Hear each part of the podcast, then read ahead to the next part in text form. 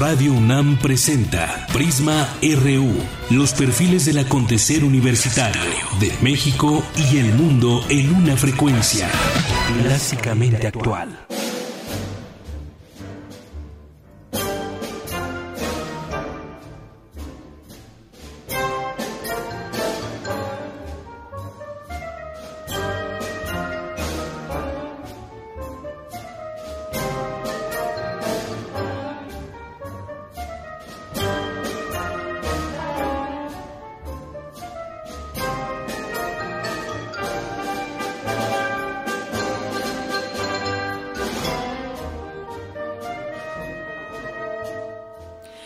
Muy buenas tardes. Gracias por acompañarnos aquí en Prisma RU por Radio UNAM.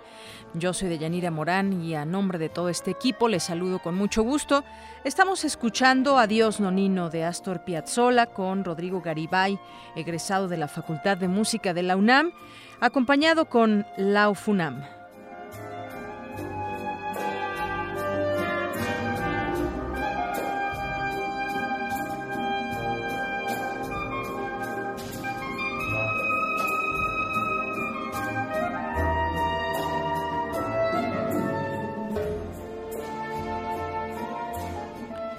Una con cuatro minutos, gracias por sintonizarnos. Y bueno, pues ya durante las próximas horas se está dando esta información, se formará la depresión tropical 9 que se desarrollará al norte de la península de Yucatán, Hermín se llama.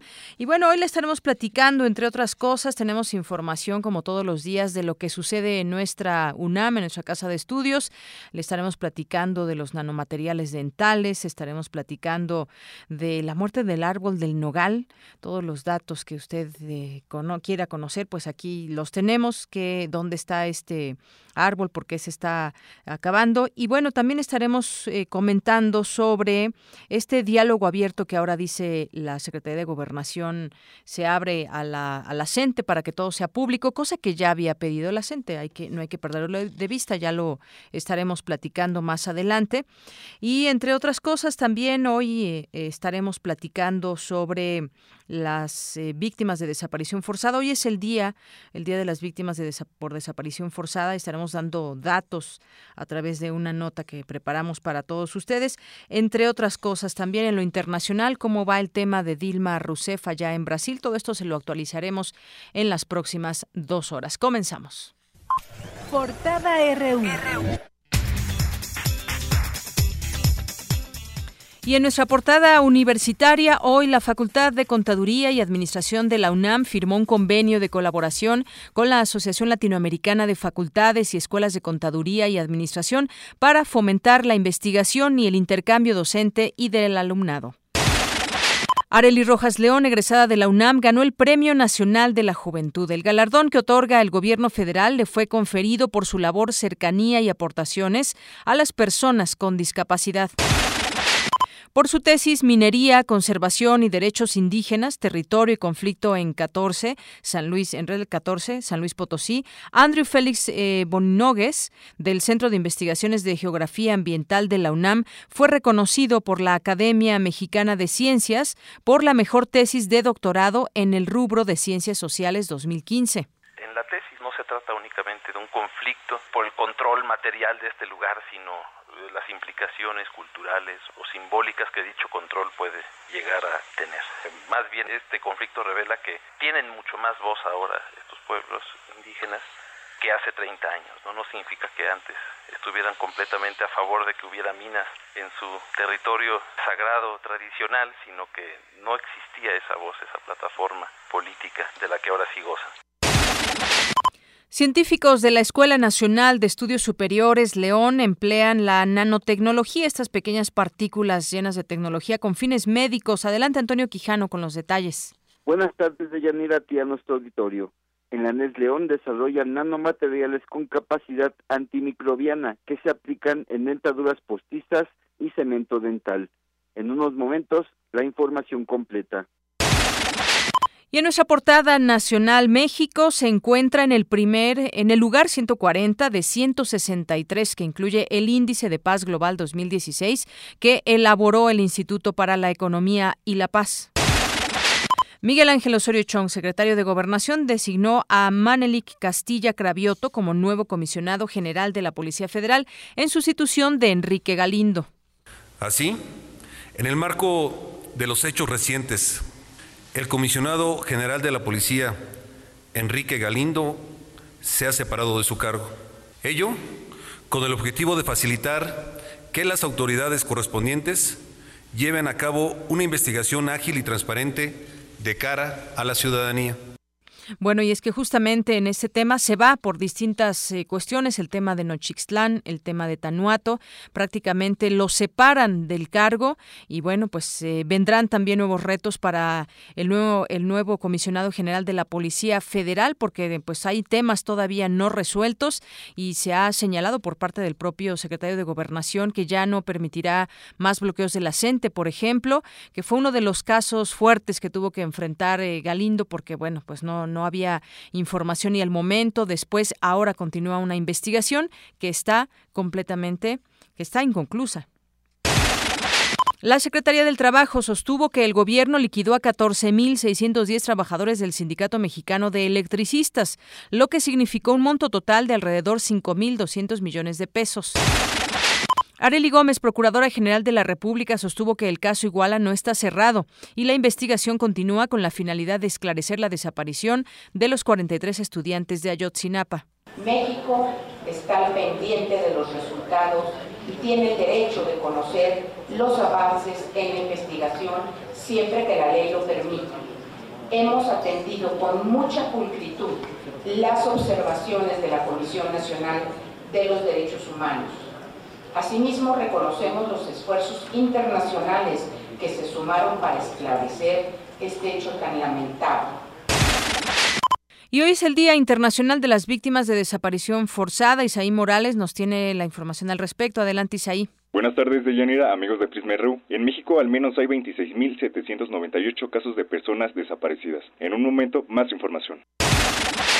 Padres de familia conformaron el movimiento Liberen Oaxaca con el objetivo de recuperar las escuelas tomadas por los maestros disidentes y presionarlos para que regresen a dar clases.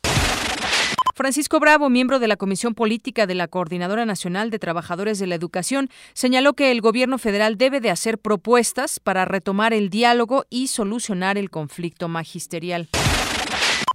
Este martes entra en vigor el nuevo reglamento para escoltas en la capital del país. Los elementos de seguridad tendrán que ser incluidos en un padrón de datos personales, así como el tipo de arma, el vehículo que utilicen. Habla Miguel Ángel Mancera, jefe de gobierno de la Ciudad de México. No queremos más vehículos que se oculten en el anonimato de su función.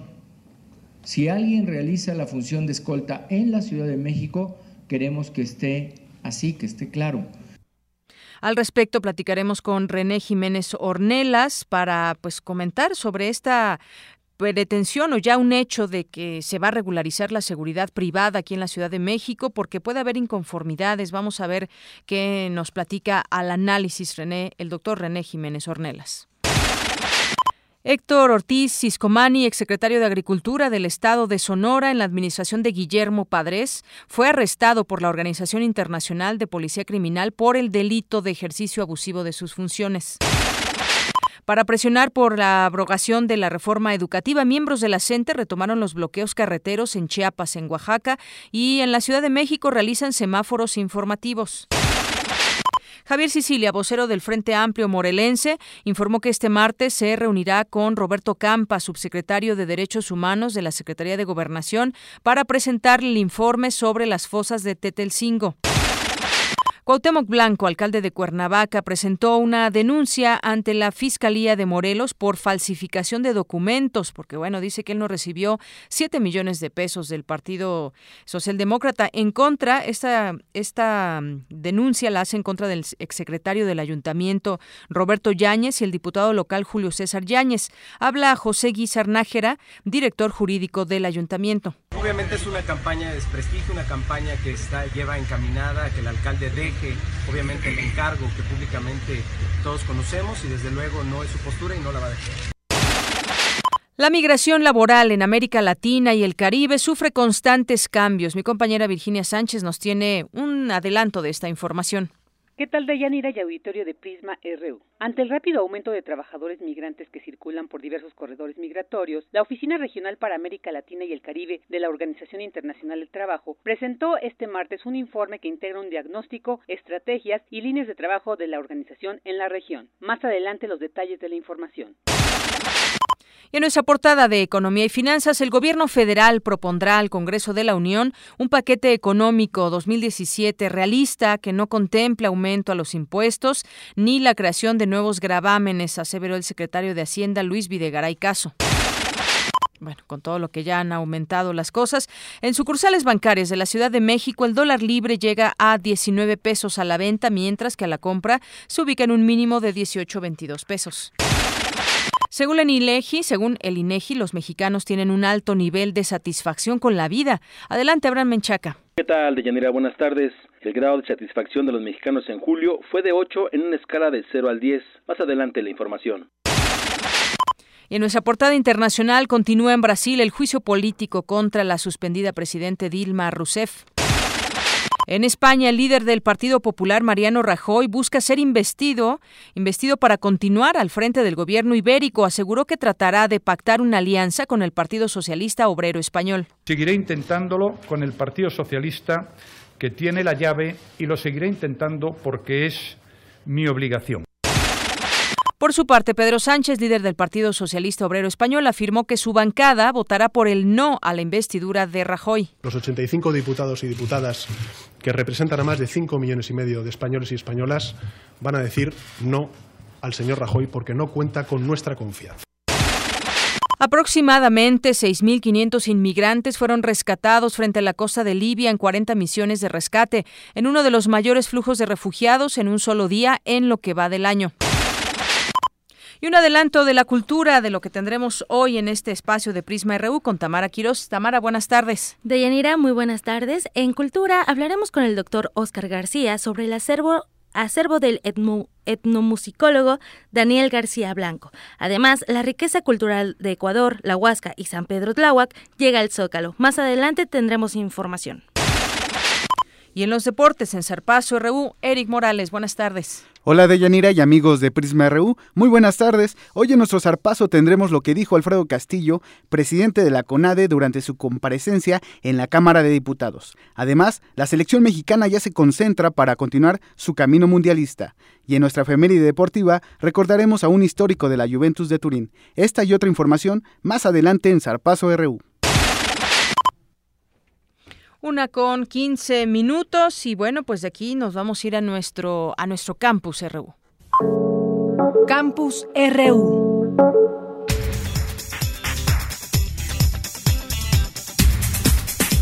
¿Y qué hay en investigaciones que suceden en la UNAM? Bueno, pues en la Enes León desarrollan dentaduras postizas y cemento dental con nanopartículas de plata con efectos antimicrobianos. ¿De qué se trata? Mi compañero Toño Quijano nos tiene toda la información. Adelante, Toño.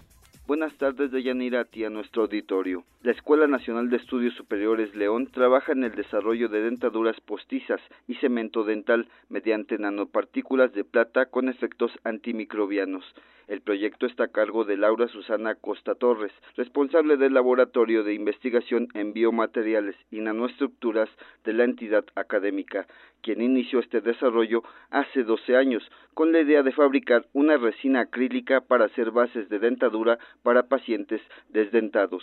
Posteriormente se propuso agregar nanopartículas de plata para inhibir el crecimiento de Candida albicans, un microorganismo que afecta a las personas que utilizan prótesis.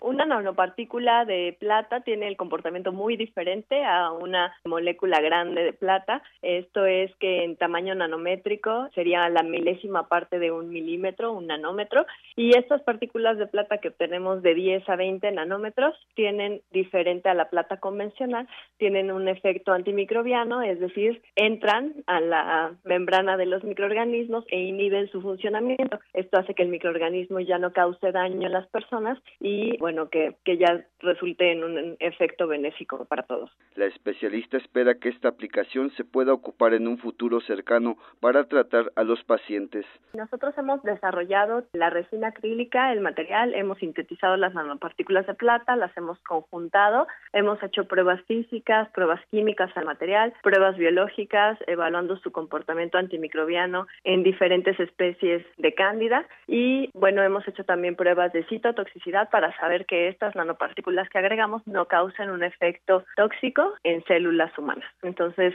falta hacer pruebas en animales y estudios clínicos para que el material sea aplicado en pacientes. Estudiantes de odontología de la NES León también participan en el desarrollo de la innovación con el propósito de modificar y mejorar los efectos antimicrobianos en los materiales dentales. Hasta aquí mi reporte de Yanira. Buenas tardes. Gracias, Toño. Muy buenas tardes. Y continuamos con este tema, la falta de mantenimiento, el estrés hídrico y el ataque de enfermedades contribuyeron a la muerte del árbol que se encuentra ahí en la glorieta de los coyotes. Se encontraba un árbol de nogal. Y mi compañera Cristina Godínez nos tiene esta información. Adelante, Cris. De Yanira, auditorio de Prisma RU, en el cruce de las avenidas Universidad y Miguel Ángel de Quevedo se encuentra la glorieta de los coyotes donde existe un árbol seco. La muerte del ejemplar de más de 9 metros de altura se originó por el abandono y la falta de mantenimiento por las autoridades delegacionales. La pérdida del nogal de la especie Caria illinoinensis es significativa porque se trata de uno de los árboles plantados por Miguel Ángel de Quevedo, quien dedicó gran parte de su vida al estudio y cuidado de la flora. Al respecto habla el ingeniero Luis Everer. Cuando se traza la avenida Universidad para poder llegar a la CEU, tuvieron que ceder parte de su terreno porque estaban terrenos que pertenecían al arboretum de Miguel Ángel de Quevedo, tuvieron que ceder terrenos que les expropió el gobierno para hacer la avenida Miguel Ángel de Quevedo. Qué, qué, qué ironía, ¿verdad? Eh, tuvieron que expropiarle y le ponen su nombre. Creo que merece todo el respeto el que se coloquen ahí, sí, poniendo como ejemplo el plantar un árbol, que fue la labor de Miguel Ángel de Quevedo, plantar árboles y árboles y árboles y árboles y crear viveros. Como es puerta de entrada a Ciudad Universitaria, el cronista de Coyoacán señala que el ejemplar debe ser restituido. Que sea un fresno el que se coloque en el centro de la glorieta y que se haga un arriate alrededor. El arriate conserva la tierra, conserva la humedad y se selecciona un fresno de los que crecen eh, verticalmente, claro, pero sin haber ramajes que lo deformen para un lado y otro, pues este ya es un punto de referencia, recibe dignamente a la paseante que va a la ciudad universitaria. Luego que se diera a conocer la muerte del Nogal, autoridades de la delegación Coyoacán y de la Secretaría de Obras y Servicios Capitalina informaron que en su lugar plantarán un árbol de 10 metros. El proceso concluirá en octubre. Hasta aquí el reporte. Buenas tardes. Gracias, Cristina. Bueno, pues el descuido de las autoridades llevó a la muerte de este árbol de nogal con, todas sus implicaciones que ya escuchábamos. Ahora van a poner pues otro árbol de 10 metros, es lo que, lo que señalan, pero pues hay las autoridades que de pronto pues tampoco ven hacia estos ejemplares que se tienen ahí desde hace muchos años y que pues fue algo que se pudo haber evitado. Bueno, pues vamos ahora con los temas nacionales. Le comentábamos ayer que lo que decía el secretario de Gobernación, Miguel Ángel Osorio Chong, donde dijo que el gobierno federal no ha claudicado ni negociado la reforma educativa y dado que el diálogo con la CENTE no ha logrado distender el conflicto, tanto la dependencia a su cargo como la Secretaría de Educación Pública, tomarán las acciones necesarias conforme a la ley. Ya se ve pues una postura más clara de la que habíamos tenido en los últimos días. No van a dar marcha atrás con esta reforma educativa.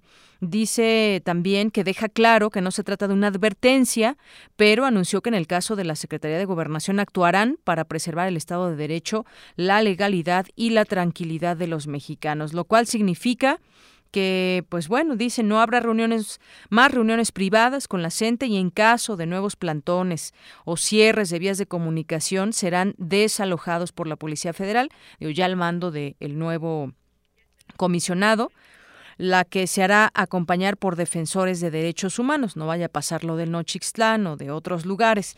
Y bueno, al inaugurar la novena reunión plenaria de senadores, estuvo ahí del PRI, eh, Osorio Chong insistió en que ni se ha claudicado ni se ha negociado la reforma educativa. Pero yo quiero retomar, ya tenemos en la línea telefónica a Isabel García Velasco, integrante de la Comisión Política de la sección 22 de la CENTE allá en Oaxaca. ¿Qué tal, profesora Isabel? Muy buenas tardes. Buenas tardes, saludos a su auditorio. Bueno, pues yo daba cuenta de lo que dijo ayer el secretario de Gobernación, que pues ya las, eh, las reuniones van a ser abiertas, nada de privadas, pero yo quiero retomar algo que también la CENTE había dicho el pasado 26 de junio y se habían pronunciado porque el diálogo con las autoridades fuera de carácter público y abierto, es decir, ustedes lo habían dicho ya antes, no es algo nuevo lo que expresa hoy el secretario, pero ¿qué opinan de que ahora pues las reuniones sean de manera de carácter abierto y público? Eh, o por lo menos es la invitación. Siempre ha sido nuestra exigencia eso, que sea una mesa de carácter público, abierto. ¿Por qué razón? Porque siempre han dicho de que las mesas con Secretaría de Gobernación, la gente a lo mejor ha este, negociado algo que no va a, no favorece a la base. Siempre lo hemos exigido, y tanto en Oaxaca, en la Ciudad de México, siempre estamos esperando esa mesa. ¿Por qué? Porque tenemos nosotros la claridad de que nuestro proyecto pedagógico, democrático, alternativo, lo que debieron ellos escuchar mucho antes de que implementaran y aprobaran la mal llamada reforma educativa, nadie nos ha escuchado. En ese sentido va la exigencia, no nada más de nosotros como dirigentes, sino también nuestras bases, porque tiene que haber claridad. Nosotros queda claro de que esta lucha y esta jornada intensa magisterial popular es por la abrogación.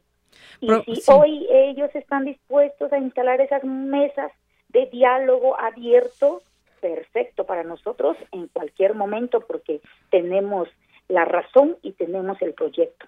Profesora, yo en ese sentido le preguntaría, después de pues ya varias semanas yo no veía clara la postura del gobierno federal en torno a si iban a ceder un poco en, en la negociación de la reforma educativa, pero hoy escucho un discurso como muy muy tajante porque dice que pues no es una advertencia, pero van a actuar para preservar el Estado de Derecho, la tranquilidad de los mexicanos y no van a permitir ya nuevos plantones o cierres de vías de comunicación y que en este sentido serán desalojados, y lo dice así ya, por la Policía Federal y que se harán acompañar de defensores de derechos humanos. Es decir, yo veo una postura ahí ya tajante por parte de gobernación y también el propio eh, Aurelio Nuño de la CEP dice que pues no hay condiciones para retomar el diálogo. Ante esto, pues qué va a suceder. Yo me pregunto si ustedes continúan con escuelas cerradas, con eh, impidiendo el paso en algunos sitios, pues sí queda la pregunta de qué es lo que sigue en este tema. ¿Ustedes cómo ven? Porque ya es un, sino una advertencia, pues no sé si decirlo amenaza o, o, sí, advertencia finalmente. Siempre ha estado esa amenaza, siempre, siempre. Y si hubieran actuado según con derechos humanos, creo que ya también ellos ya aprendieron mucho, no hubiera pasado el 19 de junio, tal y como fue y tal y como muchos lo conocemos. Entonces, el acompañamiento de derechos humanos a liberar los accesos donde eh, la gente tiene bloqueadas, nosotros siempre hemos recibido esas amenazas en vez de respuestas de diálogo abierto como, como lo están publicando ahora. Nosotros siempre hemos dicho de que no queda más que, en la, que la lucha en las calles y en su momento nosotros hemos dado y vamos a demostrar nuestra lucha pedagógica con nuestros estudiantes. Si la amenaza ahora, que ellos dicen que no hay condiciones, pues nunca ha habido condiciones porque desde la primera mesa de diálogo y negociación se dijo no hay abrogación. Nosotros sabemos perfectamente que cuando ellos quieren dan la orden. El detalle aquí es que están coincidiendo Secretaría de Gobernación, mejor dicho, la federación con Aurelio Nuño Mayer. ¿Por qué razón? Porque esta reforma educativa, si nosotros como magisterio la echamos abajo, se vienen abajo las demás reformas estructurales, que queda claro que ese es el temor de ellos y ahora su respuesta es eh, ahora sí que ir más a la, a la represión. Profesora, sí, dígame. Sí, nosotros está la, están los acuerdos, no determinamos nosotros como dirigentes, son nuestras bases y son nuestros padres de familias.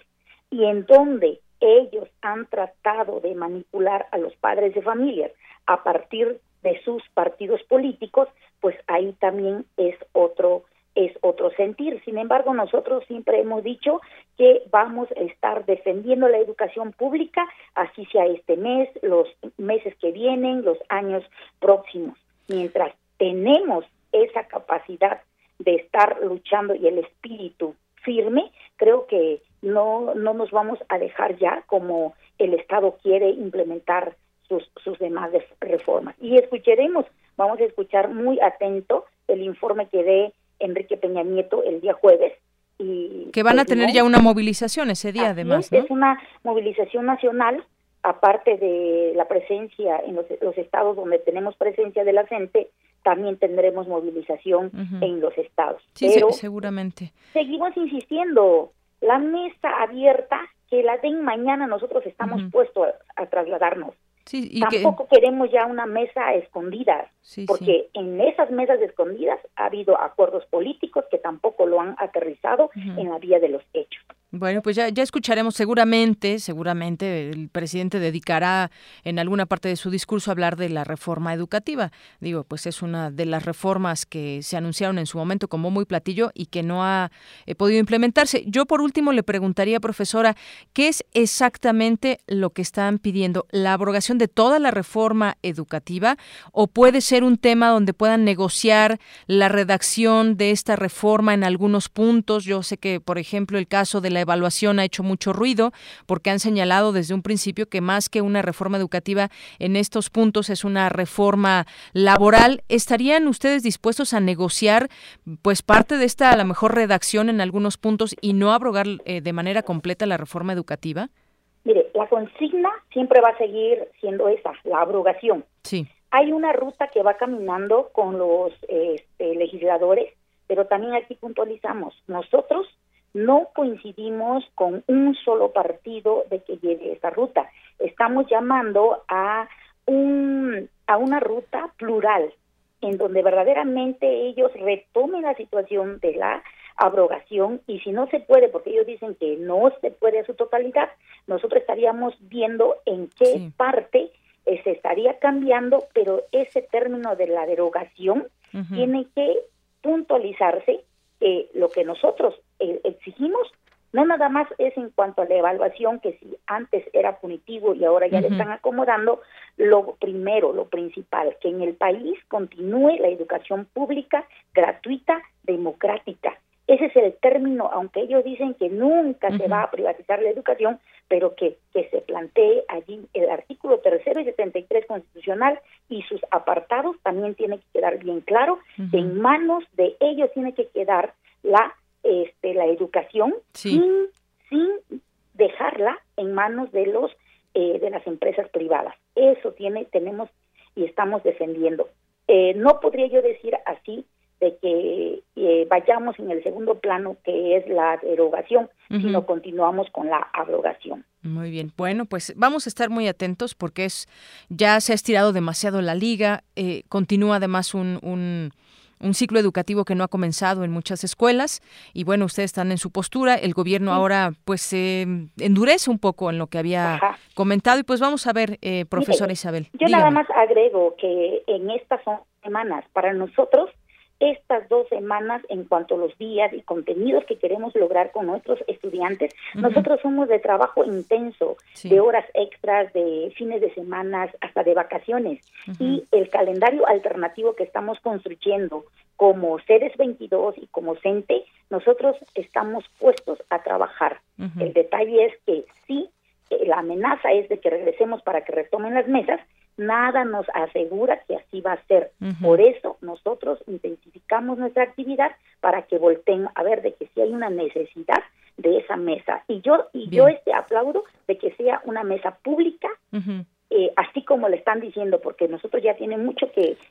y que, pues ya la hagan, ¿no? Porque ya el tiempo apremia. Precisamente, sí, precisamente, y que no tengan miedo, hombre que no tengan miedo, que nosotros estamos puestos a debatir cualquier tema en lo educativo, porque estamos firmes en eso. No estamos exigiendo algo que no sabemos, pues. Bien, pues profesora, profesora Isabel García Velasco, le agradezco mucho nos tome esta llamada aquí en Prisma RU de Radio UNAM. Sí, buenas tardes y mm. también a ustedes gracias por difundir, difundir la verdad. Muy buenas tardes. Hasta luego. Bueno, pues ahí está la voz de esta profesora de la CENTE de la sección 22 allá en Oaxaca. Y es que le decía el titular de la Secretaría de Educación Pública advierte que no existen las condiciones para reiniciar ningún tipo de diálogo con los maestros, quienes al mantener el paro de labores tienen, dice, como rehenes a los alumnos y buscan chantajear a la autoridad. Bueno, pues ahí las posturas que hay diferentes entre los actores en conflicto y como le decía, el tiempo corre, se le acaba el tiempo a todos, a los a los niños niños, a los profesores, a la autoridad federal, a la SEP, porque pues el conflicto continúa, llega llegará ya un discurso del presidente con algo que tendrá que informar sobre sobre este tema de la reforma educativa, no se puede decir al día de hoy, no se puede decir esta reforma estructural va y va sin problemas porque está en un semejante a Torón. Una con 33 minutos. Bueno, en más información, la línea 12 del metro será intervenida por mantenimiento otra vez. Jorge Gaviño, director del metro, informó que en diciembre iniciará la intervención de cuatro curvas en su tramo subterráneo sin necesidad de suspender el servicio. Esa es la buena noticia, porque ya ve que cuando se suspende el, servicio, bueno, pues crea bastante conflicto entre la gente que utiliza esta ruta, esta línea del metro, esta línea 12. Los trabajos serán por las noches en lapsos de tres horas y media diarias. Las curvas a intervenir que requieren solución son siete, pero de la manera inmediata se intervendrán cuatro en el tramo de Atlas Lilco, Parque de los Venados. Y para estas labores se cuenta con un presupuesto de 800 millones de pesos. Y bueno, pues le doy la bienvenida en este momento a la maestra Miriam Telles Ballesteros. Ella es directora general del Centro para el Fomento de la Educación y la Salud de los Operarios del Transporte Público de la Ciudad de México. Es académica de la UNAM y de la Universidad Autónoma de la Ciudad de México. ¿Qué tal, maestra? Buenas tardes. ¿Qué tal? Buenas tardes, muchas gracias. Bueno, pues queremos hablar con usted acerca de este tercer simposio Transporte y Ciudad que comienza el día de mañana. Platíquenos un poco a quién está dirigido, está abierto al público, de qué va a tratar. Sí, claro que sí. Muchísimas gracias por el espacio. Bueno, es un evento que está programado para tres días. Se va a realizar en esta ocasión en uno de los planteles más bonitos de la Universidad Autónoma de la Ciudad de México, que es el plantel Cuautepec, que está justo atrás del reclusorio norte para mayor referencia. Y este evento pues inicia el día de mañana a las nueve de la mañana. Vamos a tener transporte gratuito todo de las estaciones La Raza e Indios Verdes. Eh, va a haber algunos autobuses ahí morados señalizados con el cartel del tercer simposio de transporte y ciudad para que nos ubiquen y puedan llegar. La cita es a las ocho de la mañana para partir a las ocho y media y bueno, es un evento abierto al público, gratuito, eh, como prácticamente todos los eventos de la Universidad de la Autónoma de la Ciudad de México, lo que buscamos básicamente es promover eh, la, la, cultura de la movilidad, promover el conocimiento sobre la, la, movilidad pues en todos los ámbitos. Yo creo que eh, el tema de la movilidad es un, es un factor que, que afecta a todos, ¿no? Desde el ama de casa, el niño que va al, kinder, a la secundaria, a la universidad, a los profesionistas, a, todos los que vivimos en una ciudad tan compleja como la de la Ciudad de México, pues es, eh, eh, es un tema que nos debe importar, que nos afecta, porque tiene que estar directamente relacionada con calidad de vida, con el tema de salud, con la cuestión de, de, cuánto tiempo y dinero estamos invirtiendo en movilizarnos. En, esta ocasión, bueno, el tema es el factor humano de la movilidad y está precisamente relacionado a conocer a quiénes están operando el transporte en esta ciudad, ¿no? Porque de repente, pues sí nos quejamos que el operador, que si está, eh, que, que si me dio un mal servicio, que si fue grosero, pero ¿qué hay detrás de quien me está brindando un servicio a, la ciudadanía, ¿no? ¿Qué, qué condiciones laborales tiene, su condición de salud, el, sus pues, sus problemas, ¿no? De cada día y también el usuario, también estamos visibilizando al usuario. el usuario está conforme con el servicio que está recibiendo, qué es necesario mejorar en el transporte, en el servicio de transporte público que está brindando la ciudad, para que el usuario vaya, vayamos subsanando todos esos huecos y todas esas deudas que le hemos ido abonando en el transcurso de los años, ¿no? Muy bien. Bueno, pues yo aquí veo varios temas. esto comienza a las 9, de 9 a 2 los dos días, 31 de agosto y 1 de septiembre. Y bueno, pues eh, como comentabas, también ver detrás de todo, de quienes están al frente del transporte público, es una labor pública, están todo el día en contacto con la gente. Y bueno, también nosotros como usuarios promover también que pues eh, tengamos un buen transporte y cuidarlo también, eh, aunque pues bueno, también mucha tarea tendrán que hacer las autoridades en el tema de rutas y tener esta movilidad adecuada, una movilidad adecuada en la Ciudad de México. Pues yo te agradezco mucho, eh, maestra Miriam Telles, que nos eh, invites y que nos platiques sobre este tercer simposium eh, de ahí de la Universidad Autónoma de la Ciudad de México en su sede de Coautepec. Pues, ojalá mucha gente pueda asistir y desde aquí estaremos pendientes. Claro que sí, muchísimas gracias. Este, los esperamos en, en nuestra casa de estudios eh, el evento también adicionalmente cuenta el tercer día con una visita de campo, porque también para nosotros es importante la parte práctica, ¿no? Entonces, que conozcan cómo funciona el servicio de transporte, las tripas de la ciudad, ¿no? Porque a veces sensibilizarnos, ¿no? Ver, ah, mira, este, cómo, cómo se hace el mantenimiento de la unidad, qué se revista, entonces nos va dando tips de, de, los elementos importantes para una mejor operación y eh, en un ámbito en el que todos somos corresponsables, ¿no? Todos tenemos que aportar un granito de arena para mover mejor esta ciudad. Muy bien. Bueno, pues maestra Miriam, muchas gracias. No, al contrario, muchísimas gracias a ti. Hasta luego, muy buenas tardes. Buenas tardes, gracias. Es la una con 39 minutos. Vamos a hacer un corte, es muy breve, no se vaya, quédese con nosotros aquí en Prisma RU y regresamos. Prisma RU. Programa con visión universitaria para el mundo.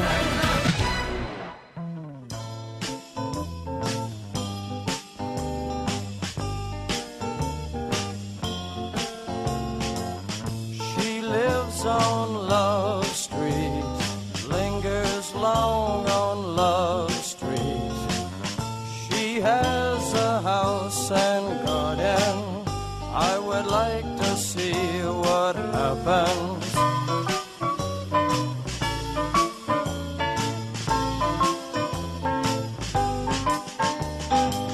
She has robes and she has monkeys, lazy diamond studded flunkies. She has wisdom and knows what to do. Love Street, esta canción de los Doors, que fue una banda de rock estadounidense que se formó en el año 1965 y un día como hoy se separaron, pero del año 1973, después de la muerte de Jim Morrison.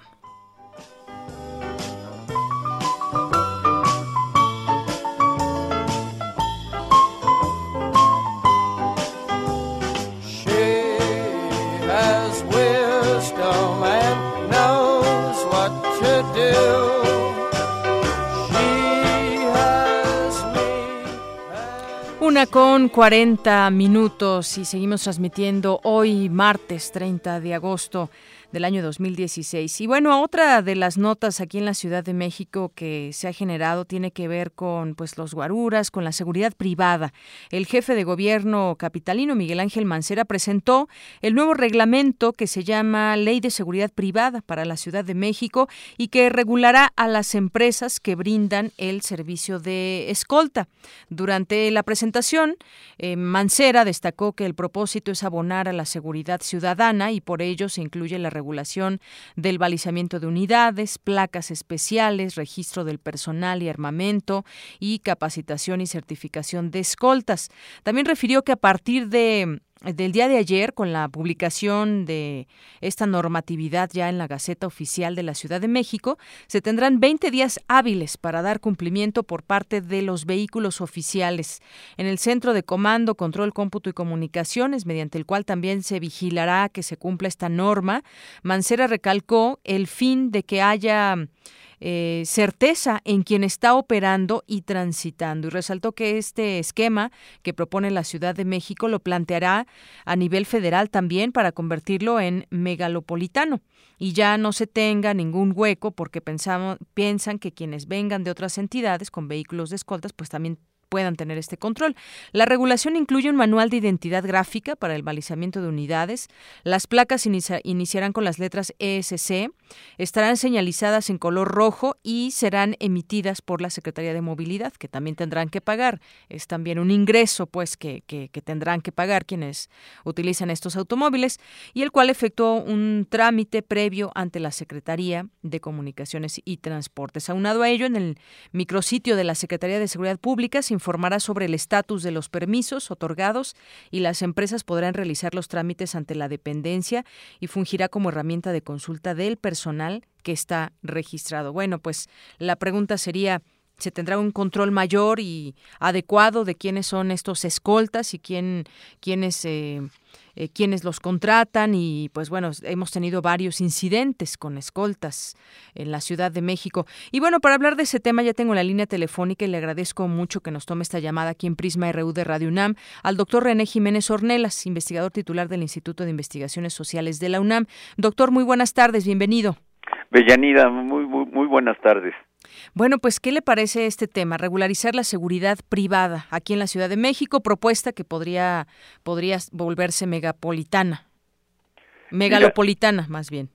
Sí, yo creo que esto, eh, a pesar de que esto debió de, de haberse hecho desde hace tiempo, principalmente por los acontecimientos que hemos estado viendo en términos de los lords, Lord Ferrari, eh, Lord eh, no sé de tal manera que eh, estaban realmente dentro de un anarquismo de información en donde el exceso de violencia lo estuvimos eh, viendo. efectivamente, viene esta medida con dos, con un retraso de dos meses, tres semanas más o menos.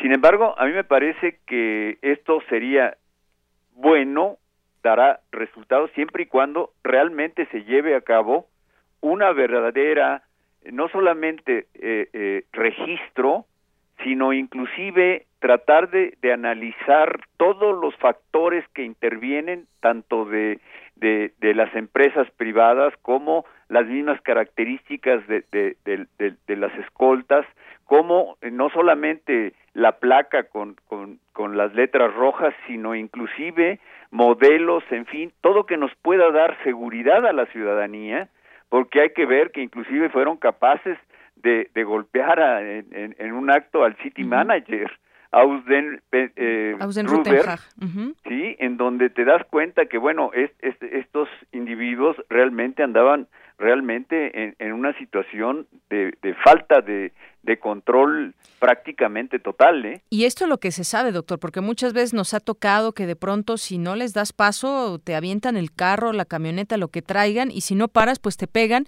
y por supuesto no se van a parar a esperar que pueda haber un reclamo, sino pues eh, podemos captar a veces una foto, un video, pero no pasa nada, porque esas placas pues no sabemos de a quién son, quién va ahí, y con esto, pues ojalá que realmente se pueda conocer quién va, quién va en estos automóviles y a quién pertenece esta, esta seguridad en todo caso. Mi duda quedaría también si todos le van a entrar. Me imagino, pues, gente muy eh, de mucho poder y dinero en México, si, pues, cómo ver, cómo va a ver este tema, ¿no? Si realmente le van a entrar a ello también.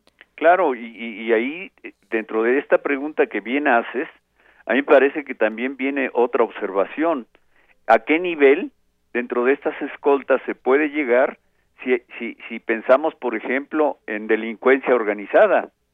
¿Cómo va a ser posible eh, eh, controlar esto de, esos, eh, y los hemos visto en términos quizás aquí en la Ciudad de México no son tan visibles como en el norte del país, en donde realmente son convoyes de, de, de, escoltas de, del crimen organizado protegiendo a, a capos. Es decir, que no se dé aquí me parece que sería irrisorio, porque también en la Ciudad de México, aunque oficialmente no se reconoce, pero también hemos visto situaciones en donde pueden ser parte del crimen organizado. Y en ese sentido, ojalá se lleve a cabo a profundidad y que por una vez más, digamos, que empiecen a combatir la corrupción y que se lleve a cabo un verdadero registro de, de, esta situación, de estos eh, elementos, ¿verdad? Que se les exija capacidad y ética de servicio a la ciudadanía, no solamente al que están protegiendo.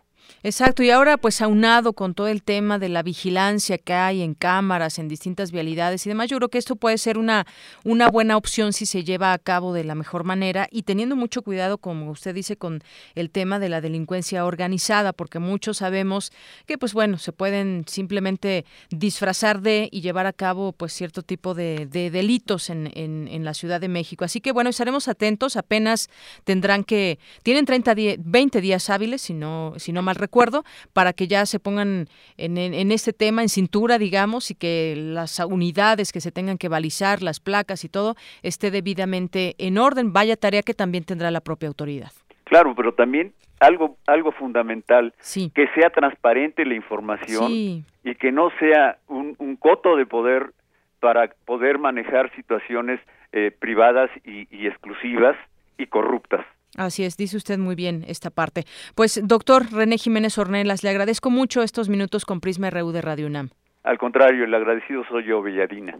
Hasta luego. Hasta luego. Queremos conocer tu opinión. Síguenos en Twitter como arroba PrismaRU.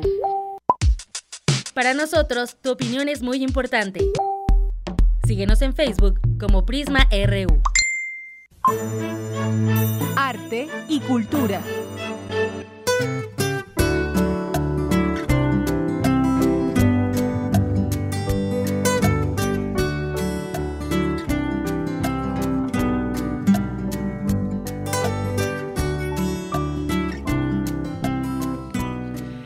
Una con 49 minutos y ya está lista Tamara Quirós con la información de cultura. Tamara, bienvenida, buenas tardes. Deyanira, muy buenas tardes, te saludo nuevamente con gusto y también al auditorio.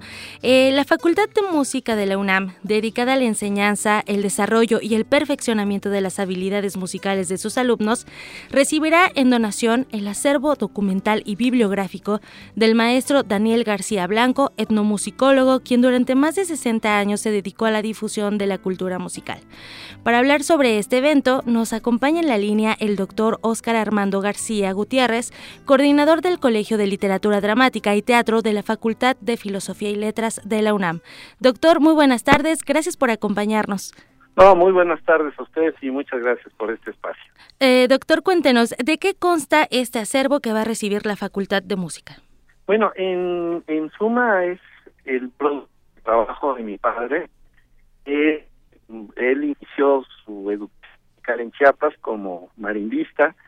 Sin embargo, cuando ya en México comienza a trabajar como acompañante de música en las clases de danza folclórica en la Academia de la Danza Mexicana y eso es lo que lo motiva en gran medida a iniciar una investigación muy profunda sobre eh, pues eh, la transcripción y arreglos de lo que es la música mexicana y sobre todo los bailes populares. Entonces, en gran medida, ese es parte del archivo. También sus arreglos musicales para fonogramas de cantantes que hizo en, en los años 70 y 80 como Tegua, Amparo Ochoa, Oscar Chávez, eh, eh, también el, el, maestro Francisco Araiza, eh, y, y también una colección muy importante de canciones mexicanas del siglo de principios del siglo XX él era un eh, pues un maniático de comprar en la lagunilla estos ejemplares. Y bueno es una colección bastante importante de de estas canciones de estas partituras. Y bueno eh, eh, y hay también eh, arreglos para coros para banda sinfónica eh, en fin, y aparte, por supuesto, parte de su biblioteca especializada en música mexicana. Ahora que mencionó este esta década de los 70, también eh, tenía música de acompañamiento de gimnasia rítmica y danza en las escuelas nacionales preparatorias de la UNAM y eh, no sé si en, en este acervo también está la grabación hecha para la UNAM, música de la Ciudad de México. Así es, sí, bueno, en, en sí, en esta colección no porque eh, son, son, solamente arreglos, pero las grabaciones de esta, de, de este, bueno, de esto que se hizo en la UNAM, está en la Fonoteca Nacional y por supuesto debe estar en la Fonoteca justamente de Radio UNAM. eh, un trabajo que se hizo en el 73, 74 más o menos con el, con el ingeniero Rodolfo Sánchez Alvarado, eh, que se fueron a, a perseguir eh, la música que, que producía la ciudad. Es un ejemplar que creo que valdría la pena rescatar y volver a difundir porque es un trabajo extraordinario. Muy bien. Eh, ¿Dónde se va a llevar a cabo este evento? Es hoy a las cinco y media de la tarde en las instalaciones de la Facultad de Música, en una de las salas. Eh, eh, ahí se va a hacer el protocolo de la entrega de este de este material. Eh, bueno, por supuesto estará el, el maestro Viesca eh, eh, y estaré yo y estarán varias personalidades y pues si nos quieren acompañar serán pues muy emotivos para para la familia García que que nos puedan acompañar. Y sobre todo pues tener en atención que ya estos materiales esperemos que muy pronto puedan ser consultados ya en la en la instalación de la biblioteca de la facultad. Perfecto, entonces el evento se lleva a cabo a las 5.30 de la tarde en la sala Xochipili de la Facultad de Música, ubicada en la calle Jicotencatl, número 126 en la colonia del Carmen, Coyoacán. Así es. ¿eh? Muy bien, doctor Armando García, le agradecemos mucho que nos haya tomado la, la llamada y sobre todo que nos haga esta invitación. No, pues esperemos que todo, todo- todos los interesados de la comunidad universitaria nos acompañen. Gracias, doctor, que tenga una excelente tarde. Ah, usted, hasta luego, gracias. de Yanira, pues ya tenemos la invitación. Fue el doctor Óscar Armando García Gutiérrez, coordinador del Colegio de Literatura Dramática y Teatro de la Facultad de Filosofía y Letras de la UNAM. Nos escuchamos más tarde. Claro que sí, Tamara. Muchas gracias. Zarpazo RU.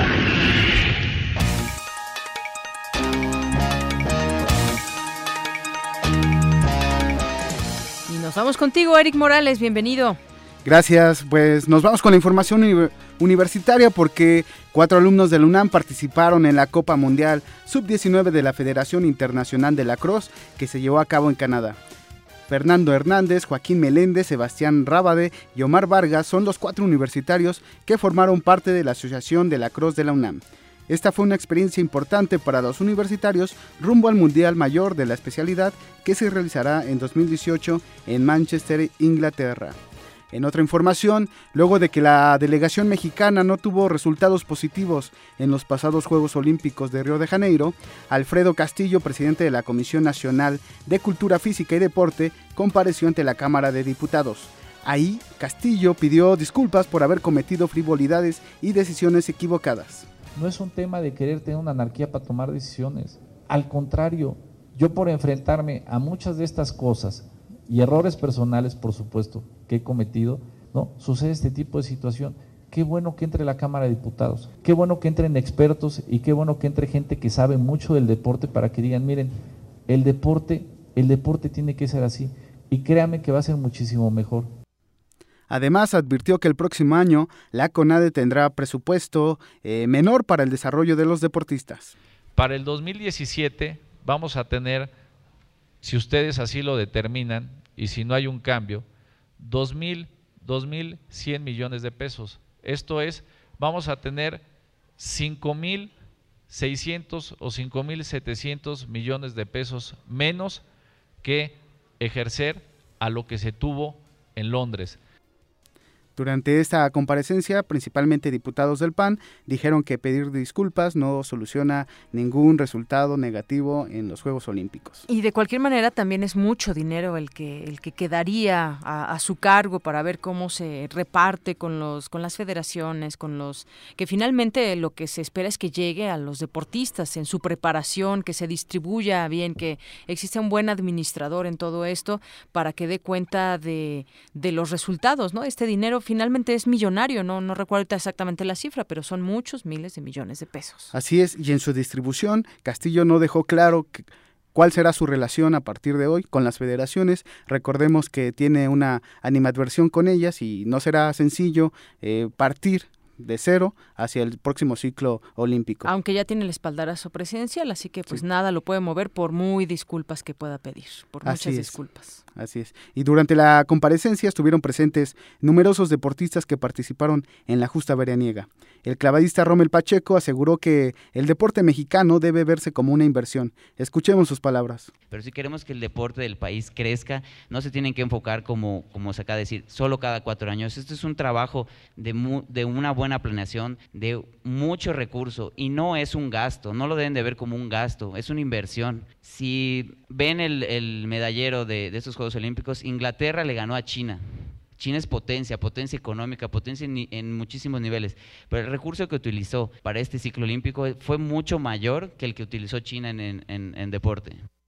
Ahí están las palabras de Rommel Pacheco y subraya, debe verse como una inversión y no como un gasto que pareciera por algunos eh, ejecutivos pues innecesario. Así es, Eric. Bueno, pues ahí estuvo esa comparecencia con diputados. Y en nuestra efeméride deportiva recordamos a un histórico del fútbol italiano.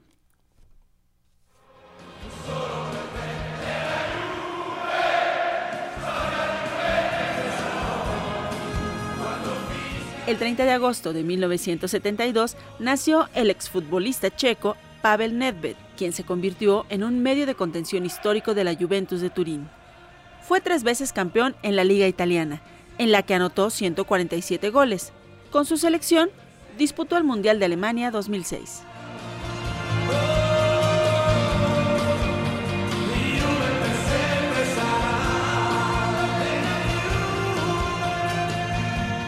Deyanira, en la próxima hora tendremos información de la selección mexicana que se prepara para continuar con su camino mundialista. Muy bien, pues Eric, muchísimas gracias. Al rato nos escuchamos. Nos escuchamos.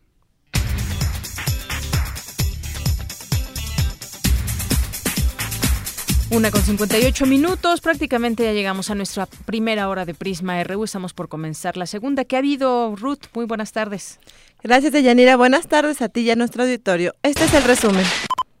En la primera hora de Prisma RU, Isabel García, integrante de la Comisión Política de la sección 22 de la CENTE, señaló que están dispuestos a reiniciar el diálogo de forma pública y transparente. Seguimos insistiendo, la mesa abierta que la den mañana nosotros estamos puestos a, trasladarnos.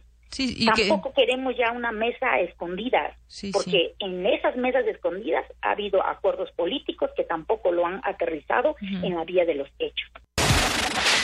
En otra información, la maestra Miriam Telles Ballesteros, directora general del Centro para el Fomento de la Educación y la Salud de los Operarios del Transporte Público de la Ciudad de México, habló sobre el tercer simposio Transporte y Ciudad. En esta ocasión, bueno, el tema es el factor humano de la movilidad y está precisamente relacionado a conocer a quienes están operando el transporte en esta ciudad para que el usuario vaya, vayamos subsanando todos esos huecos y todas esas deudas que le hemos ido abonando en el transcurso de los años. Hace unos minutos, el doctor René Jiménez Ormelas, investigador titular del Instituto de Investigaciones Sociales de la UNAM, habló sobre la regularización de la seguridad privada. A mí me parece que esto sería bueno, dará resultados siempre y cuando realmente se lleve a cabo una verdadera, no solamente eh, registro, sino inclusive tratar de, analizar todos los factores que intervienen, tanto de, de las empresas privadas como las mismas características de las escoltas, ¿sí? En donde te das cuenta que, bueno, estos individuos realmente andaban en una situación de, de falta de, de control prácticamente total, ¿eh?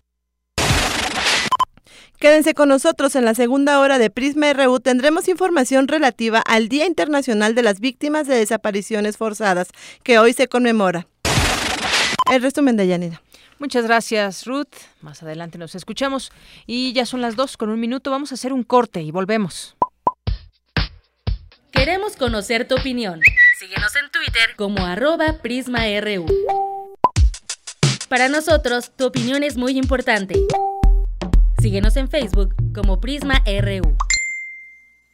Ingredientes para hacer la pócima de la diversión. Ancas de rana intrépida. Ratones de laboratorio. Plumas de pollo creativo. Mm, medio litro de carcajadas. Y listo. Revolvemos todo y decimos... ¡Hocus Pocus! Hocus Pocus, la revista de los peques y no tan peques. Todos los sábados de las 10 a las 11 de la mañana por el 96.1 de FM. Diviértete aquí en Radio UNAM. ¿Me escuchas? ¿Estás ahí? Soy México, tierra generosa con gran historia, tierra de gigantes y guerreras. Hace tiempo quería hablar contigo, decirte que algunos me quieren ver de rodillas. Por eso necesito de ti, de tu espíritu de lucha, de tu rebeldía. Te hablo a ti, al atrevido, al soñador, al que se esfuerza todos los días. Llévame hacia adelante, solo lo puedo hacer contigo. Marca la diferencia, por eso necesito de ti, PRD. Testimonio de oídas. Música nueva en voz de sus creadores. De sus intérpretes. Un autorretrato sonoro de la música de hoy. Escúchanos por el 96.1 de FM los martes y jueves a la 1 a.m. o en su retransmisión los sábados y domingos también a la 1 a.m.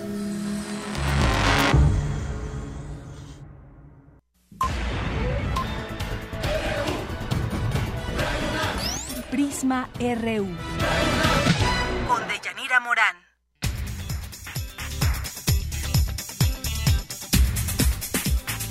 Y nos enlazamos ahora con mi compañero Isaí Morales. Este 30 de agosto se celebra el Día de las Víctimas de Desapariciones Forzadas, el Día Mundial, fecha marcada para recordar a las víctimas en el mundo. Adelante, Isaí.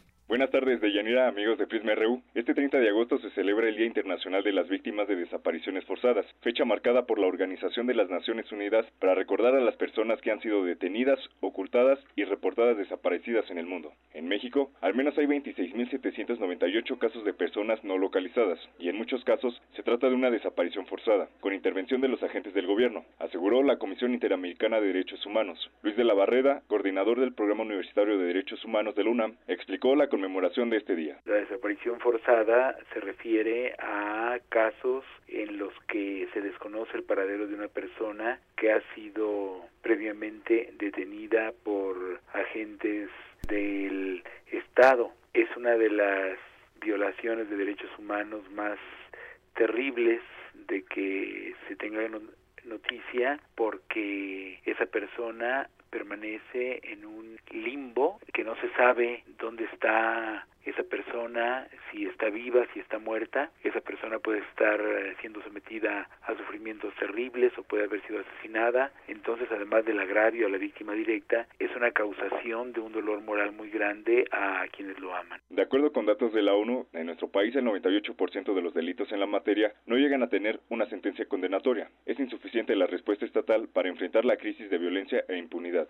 En su más reciente informe, la Comisión Interamericana concluyó que México vive una grave crisis en este ámbito. A partir de la denominada guerra contra el narcotráfico que se inicia en el sexenio del presidente Felipe Calderón, el número de muertos y el número de desaparecidos asciende a decenas de miles. Ahora, en los últimos meses, se han descubierto tantas fosas clandestinas, tantos cadáveres inhumados clandestinamente. Esos cadáveres podrían ser de personas que previamente fueron reportadas como desaparecidas.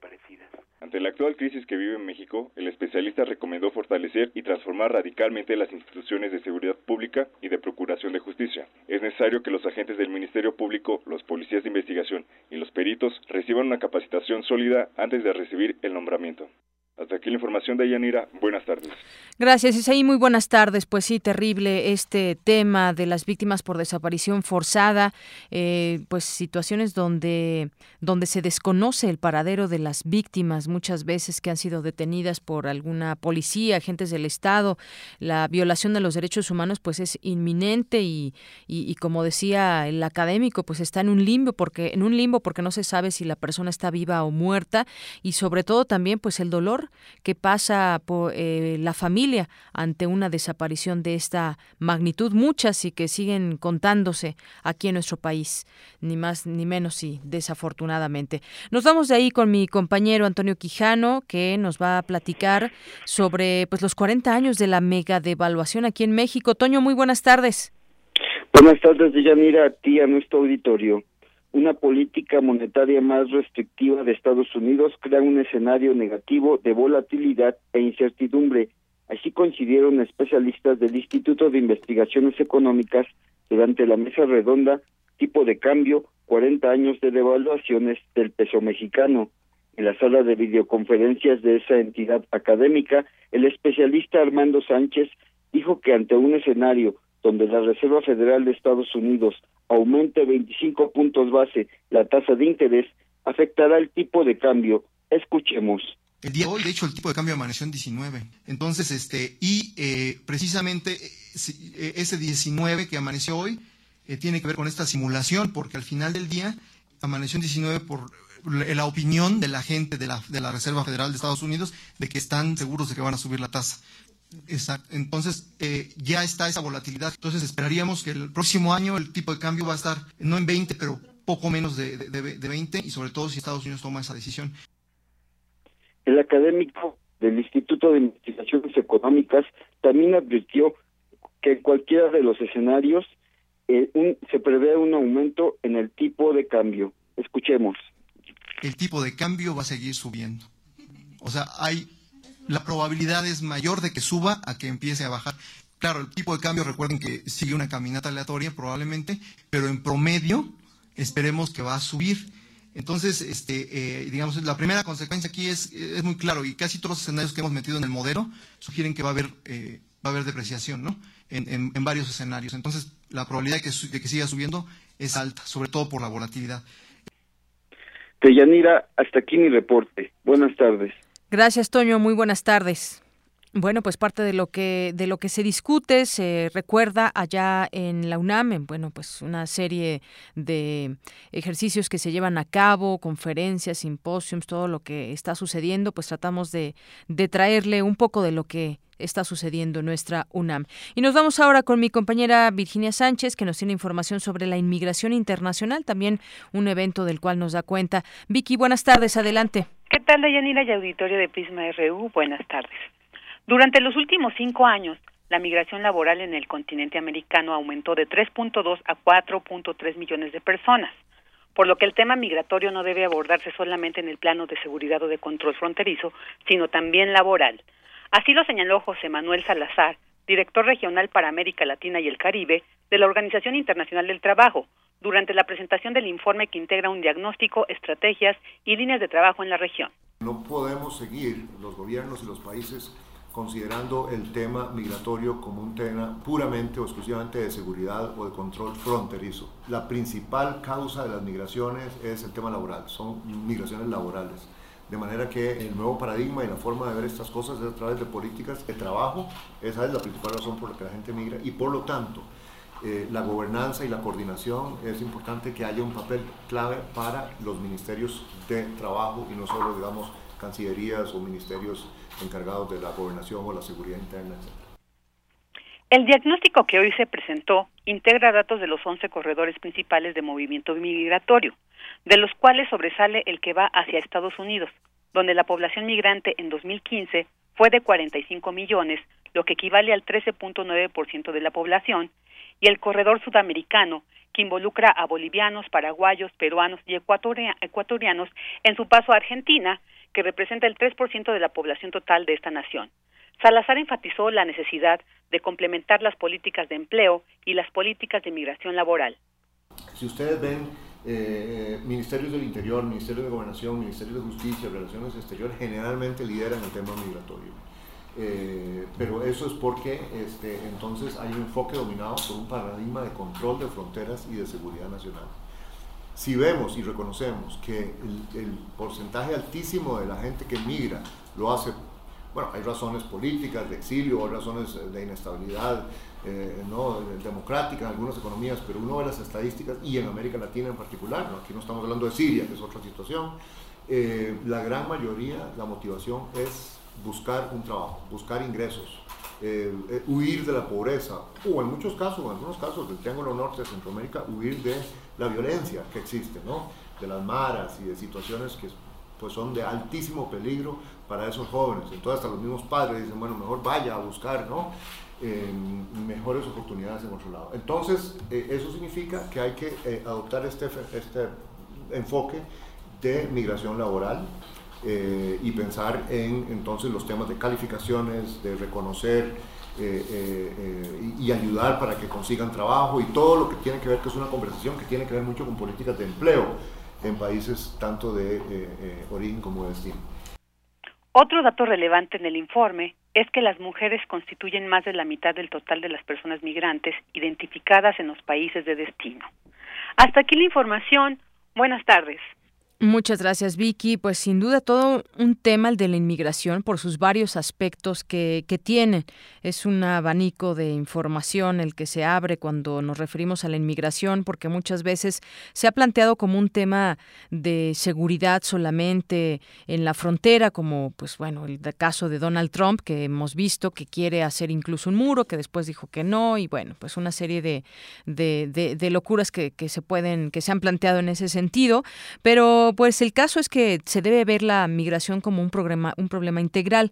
Hablaba el académico de que pues la razón principal por la cual la gente inmigra de su, de su lugar de origen es el tema laboral, es decir, la falta de oportunidades, el hambre, pues que en muchas regiones se ha visto, sobre todo en México, que no hay nada que hacer, no hay trabajo, no hay preparación, y entonces pues simplemente van a ver qué pueden hacer en Estados Unidos, ¿no? El, caso de, de hablando de México, qué pueden hacer allá para poder enviar dinero a su familia, para poder trabajar, para poder vivir y subsistir. En otros lugares, pues la inmigración tiene también otras... Eh, eh, otros puntos que se pueden analizar, el caso también de la inmigración que, que, tiene Europa, por ejemplo, incluso México, ¿no? Eh, los centroamericanos, muchos se adentran a, México para tratar de llegar al norte, pero muchos no, no llegan hasta allá, no llegan a Estados Unidos, se quedan en México y bueno, pues se vuelve una serie de distintos problemas, lo cual pues eh, merecería que las autoridades pues vean qué está sucediendo con este tema, digo, lo saben, lo han señalado muchas veces en sus discursos. Eh, recordemos uno de los que puso el, el, dedo en la llaga fue en su momento Vicente Fox, ¿no? Donde según él iba a traerle muchas cosas buenas a los mexicanos en este tema, pero pues finalmente quedó olvidado y desde ahí pues pocas cosas se han logrado para que se reconozcan a los inmigrantes en Estados Unidos, por ejemplo. Por ejemplo, pero bueno, es un, un tema inagotable. Todos los niños que también muchas veces son detenidos en la frontera porque no, son niños no acompañados de algún adulto, de algún familiar y entonces son deportados o muchos que logran llegar, pues no muchas veces no saben pues ni cómo llegar hasta su familiar que se encuentra en algún otro país como en el caso de Estados Unidos. Bueno, pues de aquí ahora también en, temas eh, nacionales, pues ayer dábamos, nos eh, enterábamos por parte del secretario de Gobernación sobre esta separación de la Policía Federal del comisionado eh, Galindo Ochoa, Enrique Galindo, perdón, Enrique Galindo, el comisionado general de la Policía Federal, que fue separado ayer de su cargo, esto en el marco de hechos recientes y por instrucciones directas del presidente de la República. Esto lo daba ayer a conocer el secretario de Gobernación en un mensaje a los medios en el que no hubo preguntas, sino simplemente este, este anuncio estuvo acompañado del comisionado nacional de seguridad, Renato Sales, eh, y su sucesor es Manelik Castilla Cravioto.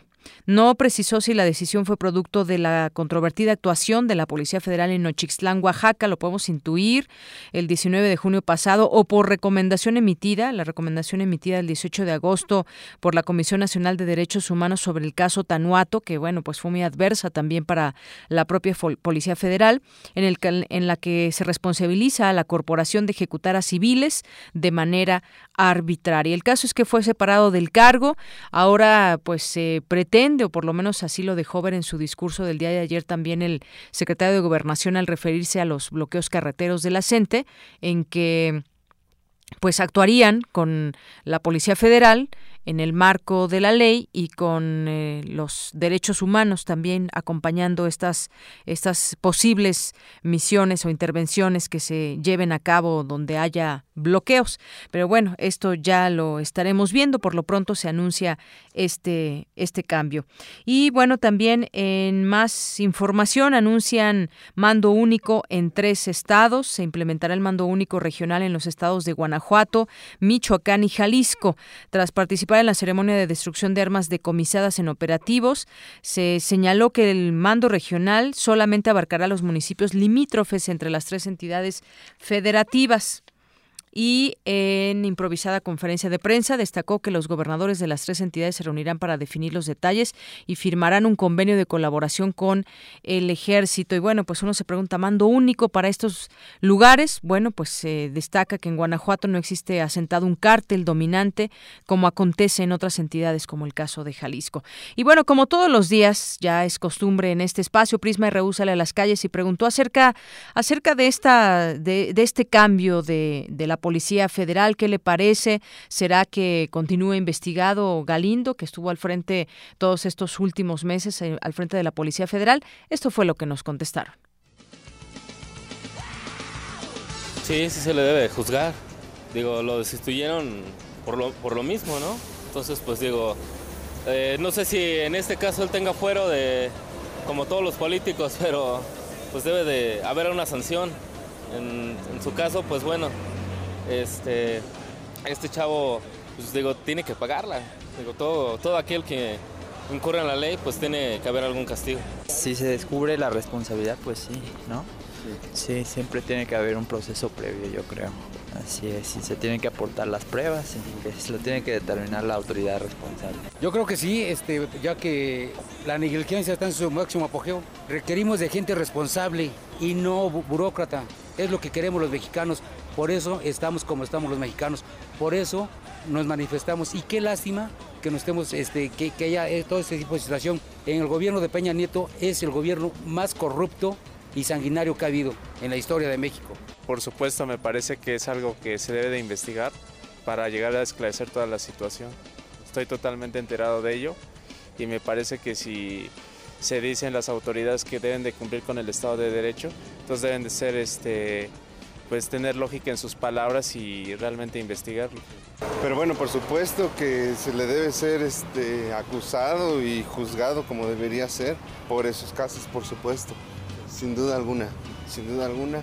A él como a cualquier otra persona se le debería juzgar por, por, lo, por lo mal que ha trabajado. Bueno, no solamente a él, sino a quien sea se le tiene que juzgar por, por, por lo que deba, pues. Exactamente, sí es necesario que lo, que lo juzguen porque sí está mal eso. Bueno, pues ahí está lo que dice la gente. Y bueno, por supuesto, también siguen abiertas nuestras redes sociales para que usted opine en arroba PrismaRU y en Facebook en Prisma RU también. Eh, sin duda, pues opinión es importante para nosotros, conocer lo que dice la gente de lo que acontece en nuestra, en nuestra vida diaria, en nuestro país, estar atentos a lo que sucede, tener una opinión es importante. Bueno, en más información, la Suprema Corte de Justicia de la Nación dará prioridad a acciones de inconstitucionalidad contra Estados. Los ministros acordaron en sesión privada dar trato prioritario a las demandas promovidas por la PGR contra los gobiernos de César Duarte, Javier Duarte y Enrique Enrique Borge, no, es eh, Roberto Borge, y la Suprema Corte de Justicia de la Nación acordó dar prioridad a las acciones de inconstitucionalidad instruidas por el presidente a través de la Procuraduría General de la República contra las reformas anticorrupción de Chihuahua, Veracruz y Quintana Roo. Los ministros acordaron en sesión privada dar trato prioritario a las demandas promovidas por la PGR contra los gobiernos que les acabo de mencionar, luego de que los informes justificados de estos y de sus congresos locales fueron recibidos en la Corte ya, confirmaron fuentes del Poder Judicial de la Federación. Y esa es la primera vez que el máximo tribunal acepta resolver de manera prioritaria un asunto. Bueno, pues eh, seguimos con nuestra opinión y nuestra veladora encendida porque se haga justicia con estos, con estos tremendos gobernadores que están todavía al frente de sus gobiernos y que al parecer han desviado dinero, han llevado a cabo una serie de situaciones que han enriquecido sus bolsillos al grado de pues dejar en la quiebra o dejar por lo menos pendientes muchos pagos que tendrá que tomar en sus manos el siguiente los siguientes gobernadores en estos en estos estados, ¿no? En, en Chihuahua, en Veracruz, en Quintana Roo Eh, es lo que pues lo que vemos ahora y que pues de un poco lo que decía la gente también no que se les investigue decían de, de Galindo de la Policía Federal pues también a, ellos que se llegue al fondo al fondo de esta investigación y que todo quede de manera transparente. Y bueno pues en este marco José Antonio Mansur Beltrán quién es bueno pues delegado de la Secretaría de Economía en Veracruz renunció ayer luego de que fue acusado de ser prestanombres del gobernador Javier Duarte Ochoa. Y es que no solamente pues se debe investigar a un gobernador, ¿no? Como se, se está llevando a cabo, sino también a todo su círculo. Ya han salido por ahí los, digamos, los brazos ejecutores y recibidores de dinero de grandes cantidades de dinero que tienen los distintos gobernadores, ¿no? Y en el caso de Javier Duarte Ochoa, pues acusó a José Antonio Mansur Beltrán, que aseguró que estas imputaciones en su contra son falsas, producto de la buena amistad que mantiene desde hace décadas con el mandatario estatal. Y es que se dice que pues le heredó, o más bien se hizo de muchas propiedades que posteriormente le heredará a Javier Duarte. Hay falsas acusaciones a mi nombre, dice Mansur, y de la familia, y la delegación de la Secretaría de Economía requiere total atención en mi trabajo para poder defenderme de estos temas. Es lo que dice que están en los medios. Decido renunciar, dijo en una entrevista. Bueno, y también hablando de gobernadores, este es un ex gobernador, eh, padres allá en, en, Sonora, Héctor Ortiz Ciscomani, o Chiscomani, exsecretario de Agricultura en la administración del exgobernador panista Guillermo Padres Elías, fue arrestado por la Interpol, ni más ni menos por el delito de ejercicio abusivo de funciones. La detención se realizó la noche de este lunes, ayer, por elementos de la Interpol en el Aeropuerto Internacional de la Ciudad de México. Procedió en el momento que el exfuncionario arribaba un vuelo procedente de España. Fuentes, fuentes oficiales de la Procuraduría General de la República confirmaron que el arresto fue resultado de la orden de aprehensión librada por el juez segundo de distrito con sede en Hermosillo, Sonora, por el delito de ejercicio abusivo de funciones previsto en el artículo 220, fracción 1 del Código Penal Federal. Hay que recordar que este señor, Héctor Ortiz Chiscomani, fue el titular de la Secretaría de Agricultura, Ganadería, Recursos Hidráulicos, Pesca y Agricultura de la Zagarpa durante los seis años del gobierno de Guillermo Elías.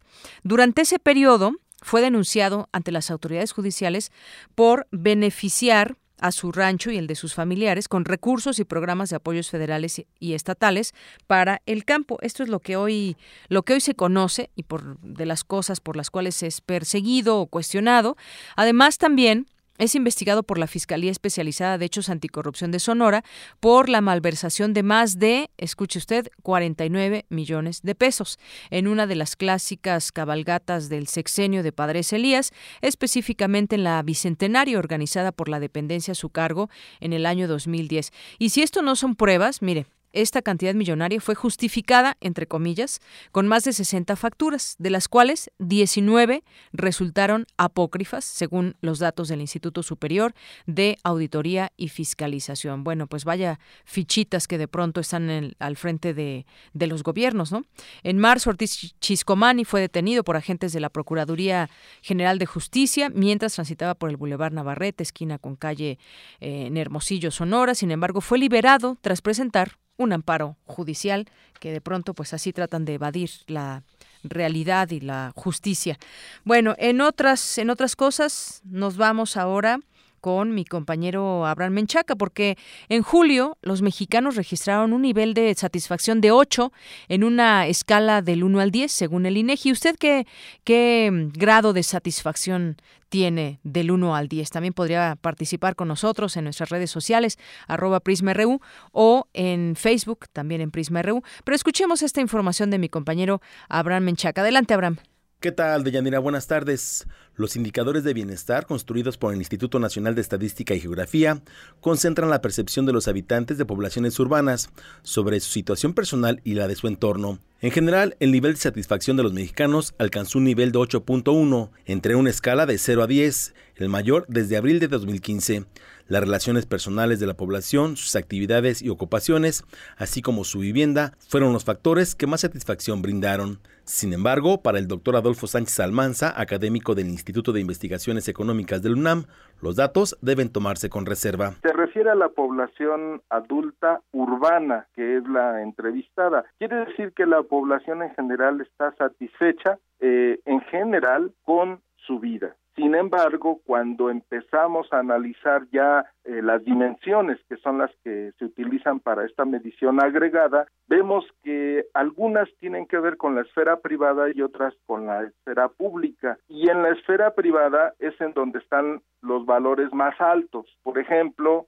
la población eh, considera su percepción respecto a sus relaciones personales es que es alta, anda sobre un valor de 8.6. Eh, su satisfacción en actividades o en ocupación sobre su vivienda o estado de salud se encuentran en niveles más altos. Eh, perciben que viven mejor en ese sentido. Deyanira, la consulta más reciente arrojó un nivel de satisfacción en materia de seguridad de 5.1, su nivel más bajo en poco más de tres años. Sin embargo, cuando vamos a la esfera pública, ahí las valoraciones son mucho más bajas. Y la peor, la peor valorada es la percepción de la población respecto a la seguridad ciudadana. Andamos en valores de 5.1. Su opinión sobre el país es 6.2 o sobre la ciudad en que viven es de 7.0. Quiere decir que el mexicano en general está satisfecho con su calidad de vida en la esfera privada, pero está muy inconforme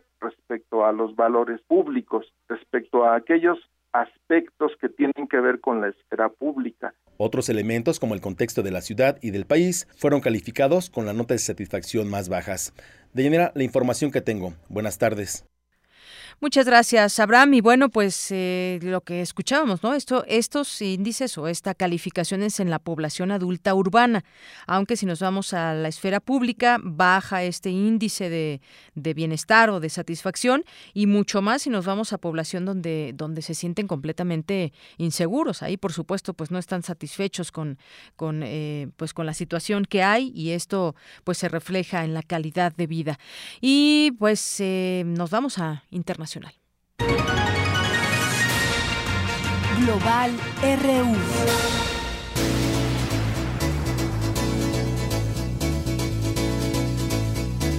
Dos de la tarde con 28 minutos en la información internacional.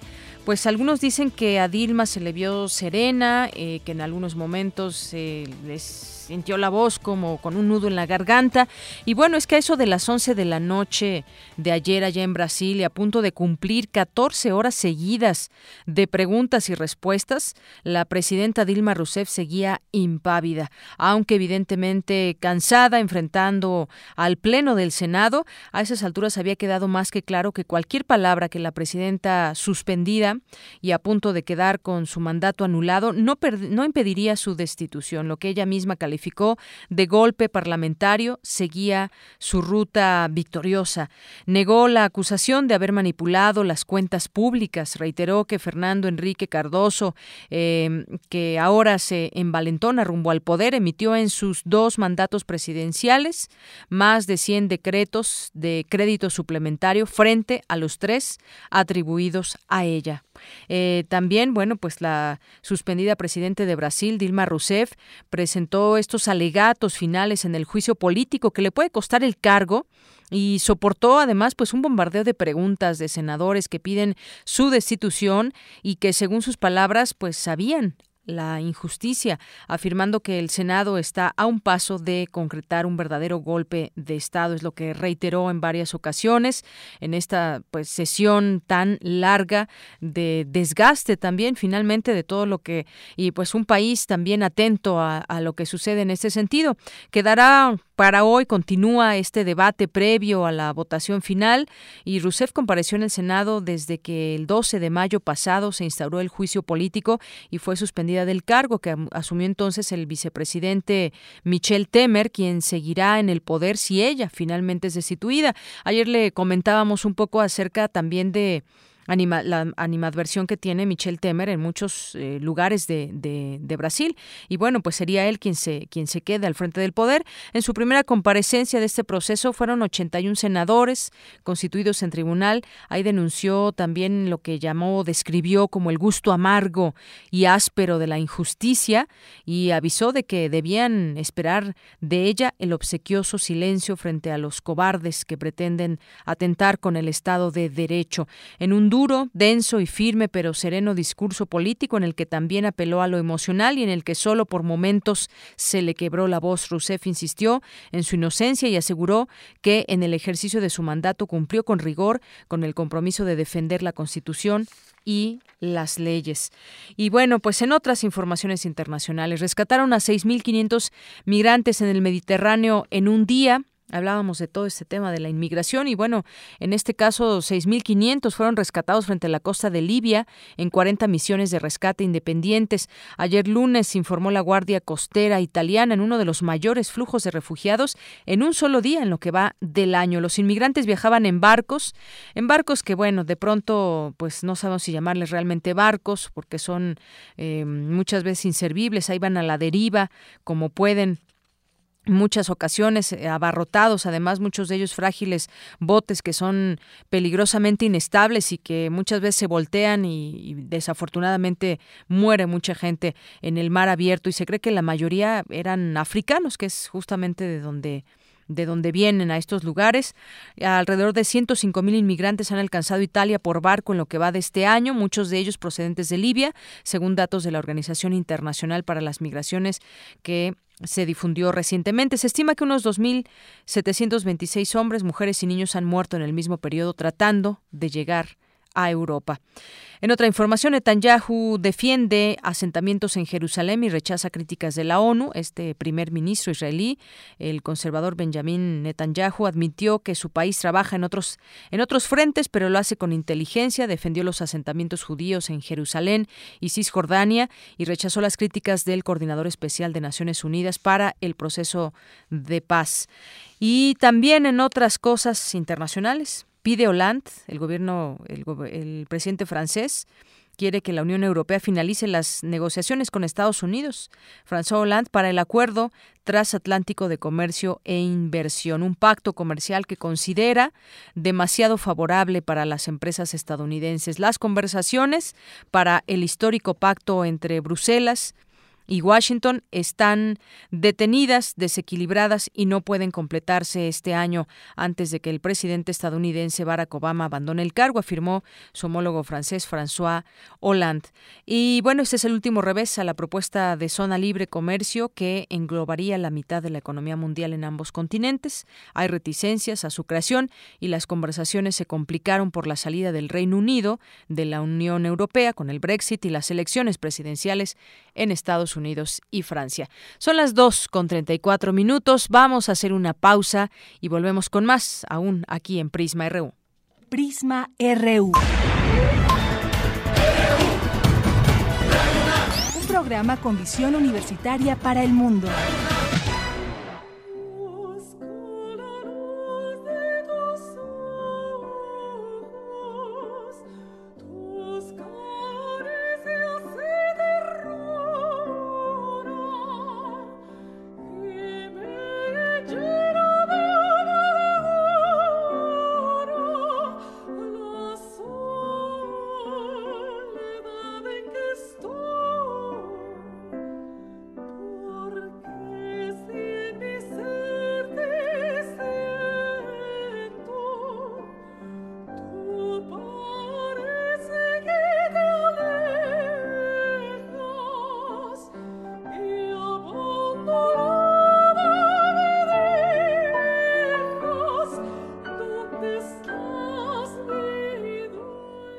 Bueno, pues estamos escuchando, escuchando esta cantante soprano mexicana Ángela Peralta Castera, que fue pues en el siglo XIX mm, pues una voz de éxito y de fama mundial, conocida como el ruiseñor mexicano, pero también en Italia la llamaban Angélica di voce e di nome, Angélica de voz y de nombre.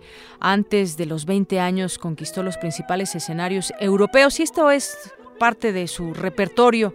Escuchemos un poco más de esta gran voz, Ángela Peralta.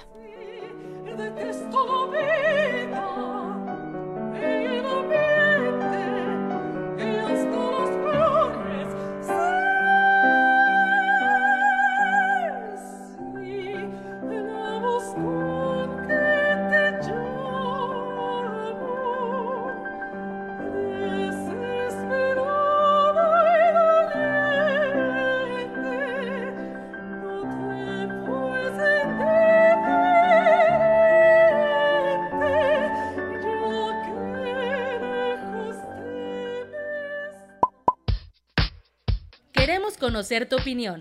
Síguenos en Twitter como arroba PrismaRU.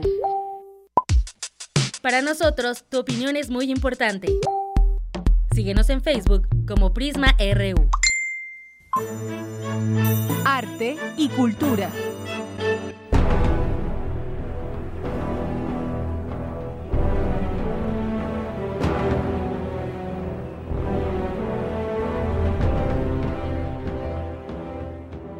El 30 de agosto de 1797 nace la escritora Mary Shelley, iniciadora del pensamiento feminista y autora del clásico Frankenstein o el moderno Prometeo, El último hombre y Lodor.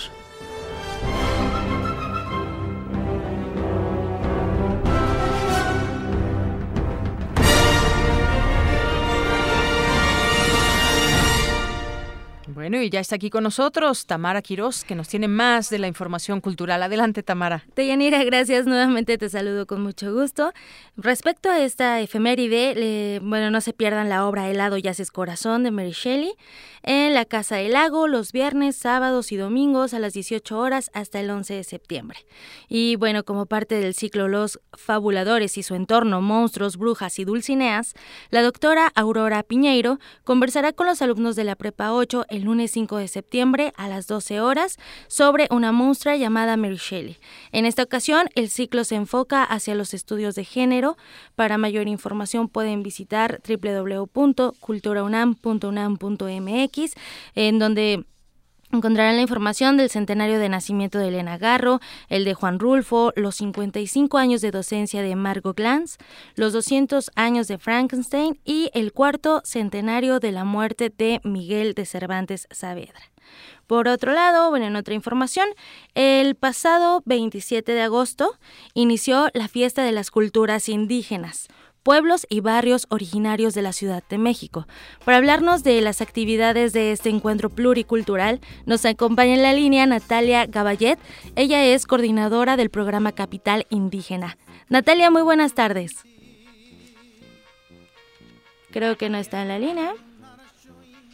Y bueno, les comento. En este Em, en esta fiesta, Ecuador, la región huasteca y el pueblo de San Pedro Tláhuac son los invitados de honor. Es, una, es la tercera edición de esta fiesta. Eh, celebra la diversidad pluricultural y pluriétnica que se vive en la Ciudad de México. Alrededor de 785 mil personas se autoadscriben como indígenas. Además, se hablan 55 de las 68 lenguas nacionales y al menos 129 mil ciudadanos hablan alguna de estas lenguas, de acuerdo con datos de la encuesta intercensal 2015 del Instituto Nacional de Estadística y Geografía INEGI. Entonces, bueno, como les comento, hablaremos con Natalia Gaballet, coordinadora del programa Capital Indígena. Natalia, muy buenas tardes. Hola, ¿qué tal? Buenas tardes. Estábamos dando un poco de, introducción, Natalia. Sabemos que te encuentras en el Zócalo. Eh, pero cuéntanos, ¿cuál es el tema central de esta tercera edición de la Fiesta de las Culturas Indígenas? Bueno, este año hemos dedicado la fiesta al tema de conocimiento indígena y legislación. Ajá. Pues para ello invitamos a Ecuador como país invitado, a la zona de la Huasteca, donde viven Tenec, Nahuas, Totonacos, Pames y Tepehuas y Otomís, si no lo mencioné. Y también al pueblo originario de la Ciudad de México, San Pedro Tláhuac. Esto con el, con el objetivo, por un lado, de compartir la experiencia en el proceso constituyente que tuvieron en Ecuador, que dio como resultado una constitución muy progresista en 2008, en la que los derechos indígenas están plasmados vinieron y nos compartieron su experiencia. Obviamente piensan que es perfectible, pero al menos, bueno, están eh, los derechos indígenas en su constitución. Y justamente, eh, digamos, ahora que estamos en la Ciudad de México en este mismo proceso, pues queríamos que el conocimiento indígena como eje fundamental de estos modos de vida, formas de organización, etcétera, estuvieran en diálogo. Ok, eh, bueno, ahora que bueno mencionas lo de los pueblos indígenas de Ecuador, son el, el embajador Leonardo Arizaga eh, ah, comentó en la, en la apertura que este es producto del respeto que los pueblos indígenas le tienen a la Pachamama o Madre Tierra. Entonces, yo creo que, bueno, ¿qué es lo que veremos en esta fiesta? Cuéntanos. Bueno, justamente la Huasteca es esta zona que va desde San Luis Potosí hasta el sur de Veracruz y donde conviven estos grupos indígenas que mencionaba.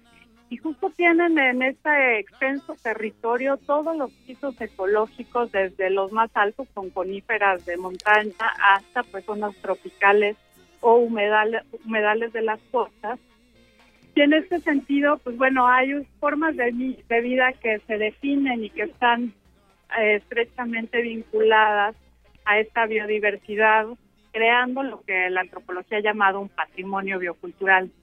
Y en la fiesta creemos, bueno, intentamos que este patrimonio biocultural, que además se expresa de diversas maneras, por ejemplo, desde la poesía, cuando eh, en lengua indígena se nombra pues a las plantas, a los animales, y se transmite la filosofía de vida de estas comunidades, pues está implícita y está atractiva esa biodiversidad.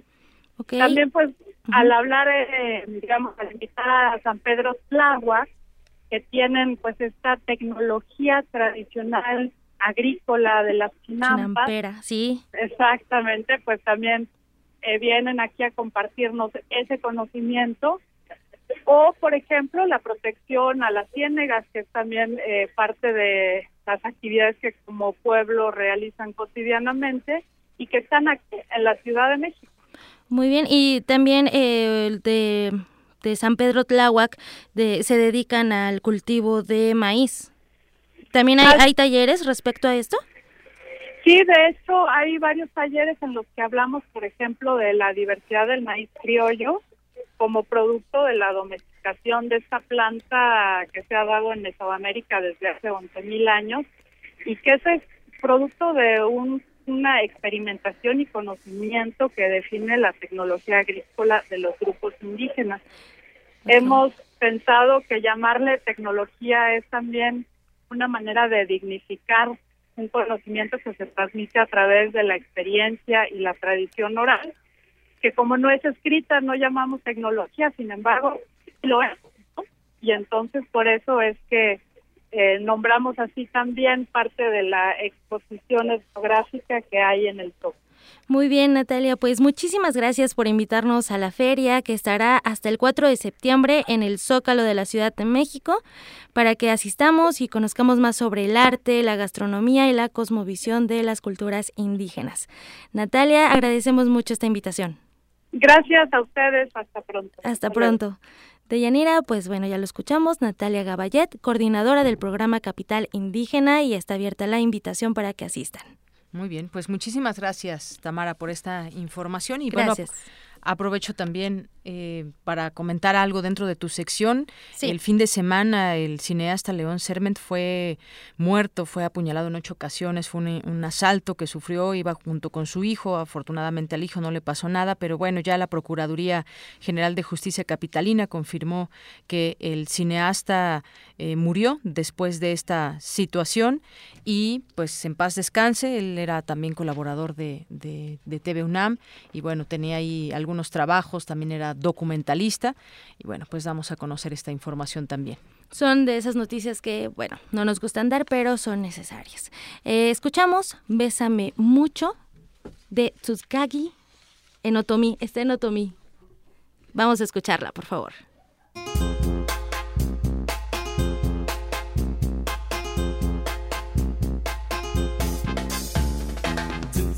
kakin Tuf kakin dunti Yenna nun narashoyin Ragasha mi ikin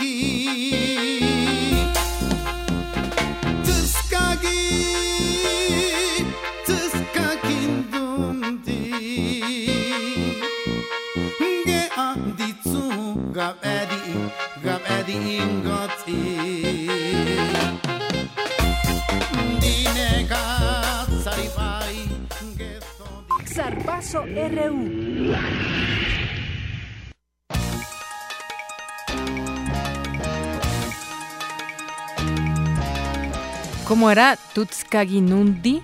Así le puedes decir a tu novia, Eric, ahora que la veas. Buenas tardes. A ver, repítelo. Ah, Es complicado. es un Prefiero- poco complicado. Prefiero bésame mucho. Bueno, está bien, está bien. Adelante, Eric. Ok, nos vamos con la selección mexicana de fútbol, ya que se prepara para visitar este viernes a su similar de El Salvador en el marco de la fase de grupos de la eliminatoria mundialista de la CONCACAF. Miguel Ayun, quien milita en el Porto de Portugal, destacó la importancia de este duelo tras la dolorosa eliminación del cuadro azteca en la Copa América. Bien, igual que siempre, con muchas ganas de, de venir a trabajar y, y bueno, de, de seguir caminando en la eliminatoria como, como hasta ahora. Yo creo que, que va a ser importante esta concentración para, para reafirmar lo que queremos en lo que resta del camino y, y bueno, como siempre lo he dicho, no tratar de corregir las cosas que hay que mejorar, seguir aprendiendo todos y, y bueno, que, que sirva para, para generar una madurez importante dentro del grupo. Además, aseguró que la derrota de 7 goles por 0 ante Chile en el torneo continental ya quedó en el pasado. Uno no puede quedar enfrascado con nada.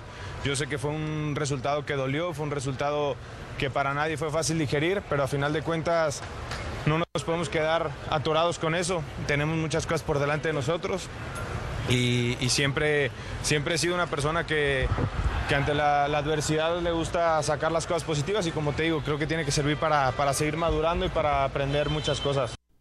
El viernes el combinado tricolor visitará El Salvador en el estadio Cuscatlán en el par- y el partido comenzará a las 7 de la noche, tiempo de México. Además, eh, hoy el delantero francés Andy Delort llegó a Monterrey para firmar contrato con los Tigres de la Universidad Autónoma de Nuevo León. A través de su cuenta de Twitter, el club informó que el jugador galo se realizará las pruebas físicas correspondientes y se reunirá con la directiva. Con esta compra, el equipo felino busca fortalecer su delantera, que ya cuenta con atacantes de la talla de Ismael Sosa y André Pierre Guignac. Sin duda, pues un trabuco el que está armando Tigres para, para afrontar este, este torneo Apertura 2016, porque ya tiene a muy buenos jugadores eh, en la punta de- del equipo. Recordarás a Ismael Sosa, que era hasta hace una temporada jugador de los Pumas de la UNAM. Y, pues no es mal equipo los Tigres, ¿no? Sí, no, eh, le han invertido mucho a, a- a su equipo y Y tienen una gran porra, ¿no? sí, una de las mejores aficiones de, de- del país que siempre llenan el estadio. Afición, están- tienes razón, afición. Y están pues presentes en las buenas y en las malas. Y luego de ganar el Clásico Nacional frente al América, este mediodía las Chivas del Guadalajara hicieron oficial la compra del delantero mexicano Alan Pulido, quien proviene del fútbol griego. Pulido fue campeón con los Tigres en el torneo Apertura 2011 y después de participar con la selección en el Mundial de Brasil 2014 partió al fútbol europeo. Pues ahí tenemos que Chivas ya, ya compró a Pulido. ¿Es el que habían secuestrado sí, que en Tamaulipas? Así es, fue Y- secuestrado hace dos meses en Tamaulipas y que logró uh, hacer una llamada para que localizaran su... Mágicamente, muy bien. Sí, Tras esa polémica, pues Sí. Pulido llega, llega al fútbol mexicano y bueno, algunas personas piensan que es un retroceso, ah, otras piensan que es una buena decisión porque Chivas es uno de los clubes más importantes del fútbol mexicano. Yo pienso que, que le hará bien al fútbol mexicano, a Chivas y a Pulido. Muy bien. ¿Qué más, Eric? Es ¿Hasta todo. ahí? Nos escuchamos el día de mañana. Hasta mañana, Eric. Muchas gracias. Buenas tardes. Buenas tardes.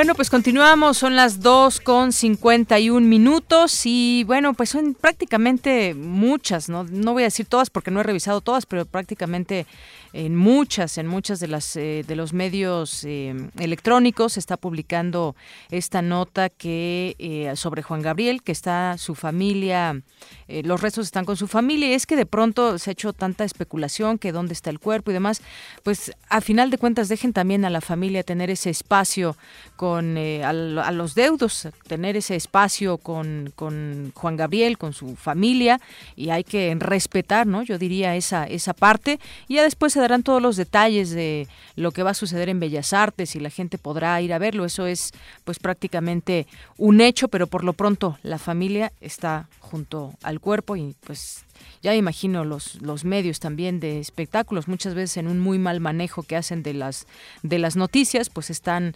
uh, pues atosigando a la, a la familia y a la gente cercana a Juan Gabriel. Bueno, y en otras cosas también le, le quiero comentar sobre pues quieren liberar el precio de la gasolina a partir de 2017. La Secretaría de Hacienda y Crédito Público va a plantear al Congreso de la Unión adelantar la liberación de los precios de las gasolinas para el próximo año, un año antes de lo previsto. Y nosotros, es lo que dijo el subsecretario de Ingresos de Hacienda, Miguel Mesmacher, dijo, nosotros estaríamos anunciando nuestra propuesta a más tardar el 8 de septiembre, que es cuando se manda el paquete económico para 2017 al Congreso y donde finalmente tendrá la última opinión. Si están de acuerdo con la liberalización o no, eso se dará en el contexto de las discusiones del paquete económico. Y bueno, pues también... Eh, también dice el presidente Peña Nieto que anuncia más bien una estrategia contra violencia en 50 municipios del país. Ya veremos de qué se trata este, este tema. También el, el secretario de Gobernación dice que es urgente un modelo local para atacar la inseguridad. Y es que es un tema que de pronto pues quizás podemos estar lejanos a muchos de estos municipios pero pues la seguridad en muchos de ellos sigue siendo un lastre para pues las autoridades los presidentes municipales que pues bueno muchas veces también han tenido problemas ellos mismos con la inseguridad con el crimen organizado.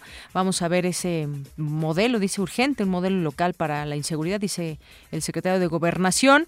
Y bueno pues el líder del PRI dice que su partido no permitirá que oposición destruya reforma educativa. Y fíjese aquí cómo se ve, pues de entrada ya el tema de el tema político, ¿no? Eh, lo asume como si es la oposición, la oposición al PRI, la que esté detrás de todo esto.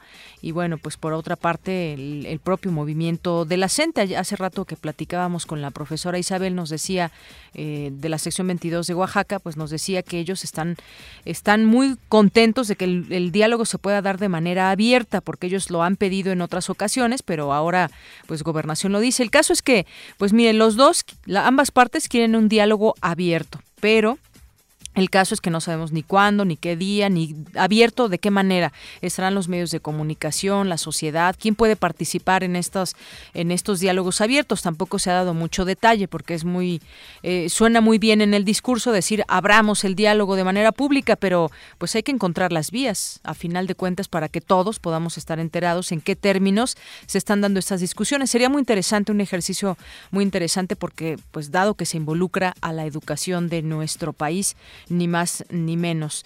Y bueno, la reforma educativa, el proyecto más importante de la democracia, insiste el secretario de Educación Pública.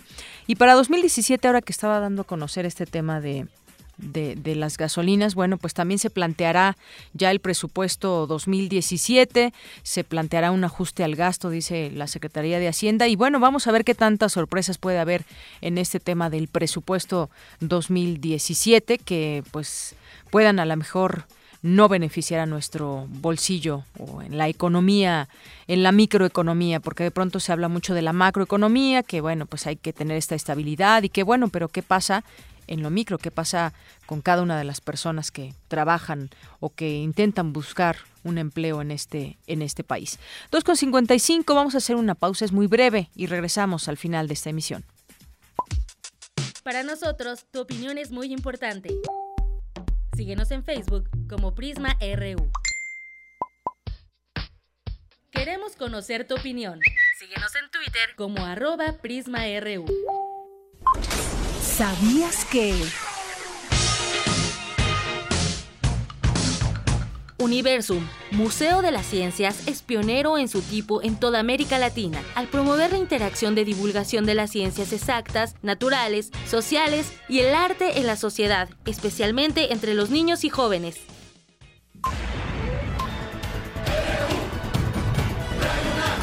Prisma RU.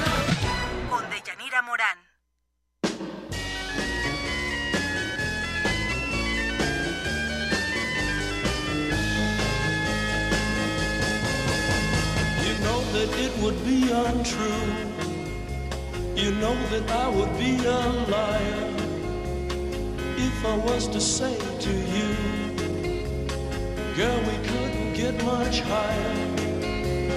Come on, baby, light my fire. Come on, baby, light my fire. Try to set the night on fire.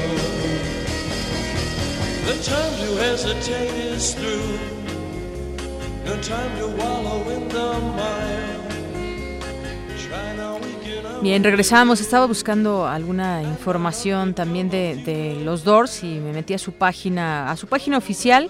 Y bueno, tienen además una, una tienda en línea con playeras y algunos artículos que se pueden adquirir a través de a través de esta página. Si usted quiere conocerla, pues ahí se llama thedoors.com. Este grupo que le platicábamos que un día como hoy se separan y pues un grupo bastante famoso. Yo recuerdo, ya no me acuerdo en qué año se, dio a conocer su película y además ya ni existe el cine en que la fui a ver, en el, en el cine latino, que bueno, aquí nuestros compañeros jóvenes no, no, seguramente ni lo conocieron, pero fue un cine enorme, grandísimo ahí sobre reforma a la altura de la zona rosa, muy bonito este, este cine, ahí fui a ver esa película en su estreno eh, de los Doors no me acuerdo del año, de- desafortunadamente. Yo creo que sería como en los noventas, más o menos, tal vez. Bueno, pues con esto ya casi cerramos y ya está con nosotros mi compañera Dulce García.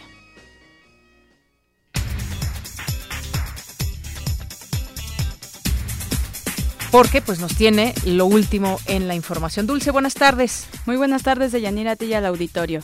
Al entregar el premio al talento del bachiller universitario 2015-2016, el rector de la UNAM, el doctor Enrique Graue, dijo que los jóvenes del bachillerato son la mejor promesa que tiene nuestro país, pues son un semillero de soluciones para mejorar el entorno social. El motivo de este premio es reconocer al talento que se viene ejerciendo y creando a lo largo de muchos años. Muchos de los jóvenes que hoy premiamos y reconocemos, pues es una trayectoria ya de ejercicio, de dedicación, de vocación hacia las artes hacia las humanidades. A través de nuestros planes de estudio y de las actividades que se hacen, los preparamos para descubrirse a sí mismos, para descubrir quiénes van a ser, qué vocaciones tienen y qué es lo que quieren hacer de la vida. Esa es la finalidad de nuestro bachillerato. El secretario de Gobernación, Miguel Ángel Osorio Chong, reconoció que la violencia criminal ha repuntado en los últimos meses debido a los delitos locales. Héctor Ortiz, exsecretario de Agricultura en el gobierno de Guillermo Padres, fue ingresado al penal de Villa Aldama, Veracruz, luego de que la Procuraduría General de la República lo detuvo en el Aeropuerto Internacional de la Ciudad de México. Y el volcán Popocatépetl presentó en las últimas 24 horas 185 exhalaciones de baja intensidad, acompañadas por emisiones de vapor de agua, gas y ligeras cantidades de ceniza, y 33, 303 sismos con magnitudes de 1 a 3.8 grados. Muy bien, pues muchísimas gracias Dulce y muchísimas gracias a usted por su sintonía. Soy Deyanira Morán, a nombre de todo el equipo le deseo que tenga muy buena tarde y nos escuchamos mañana en punto de la una.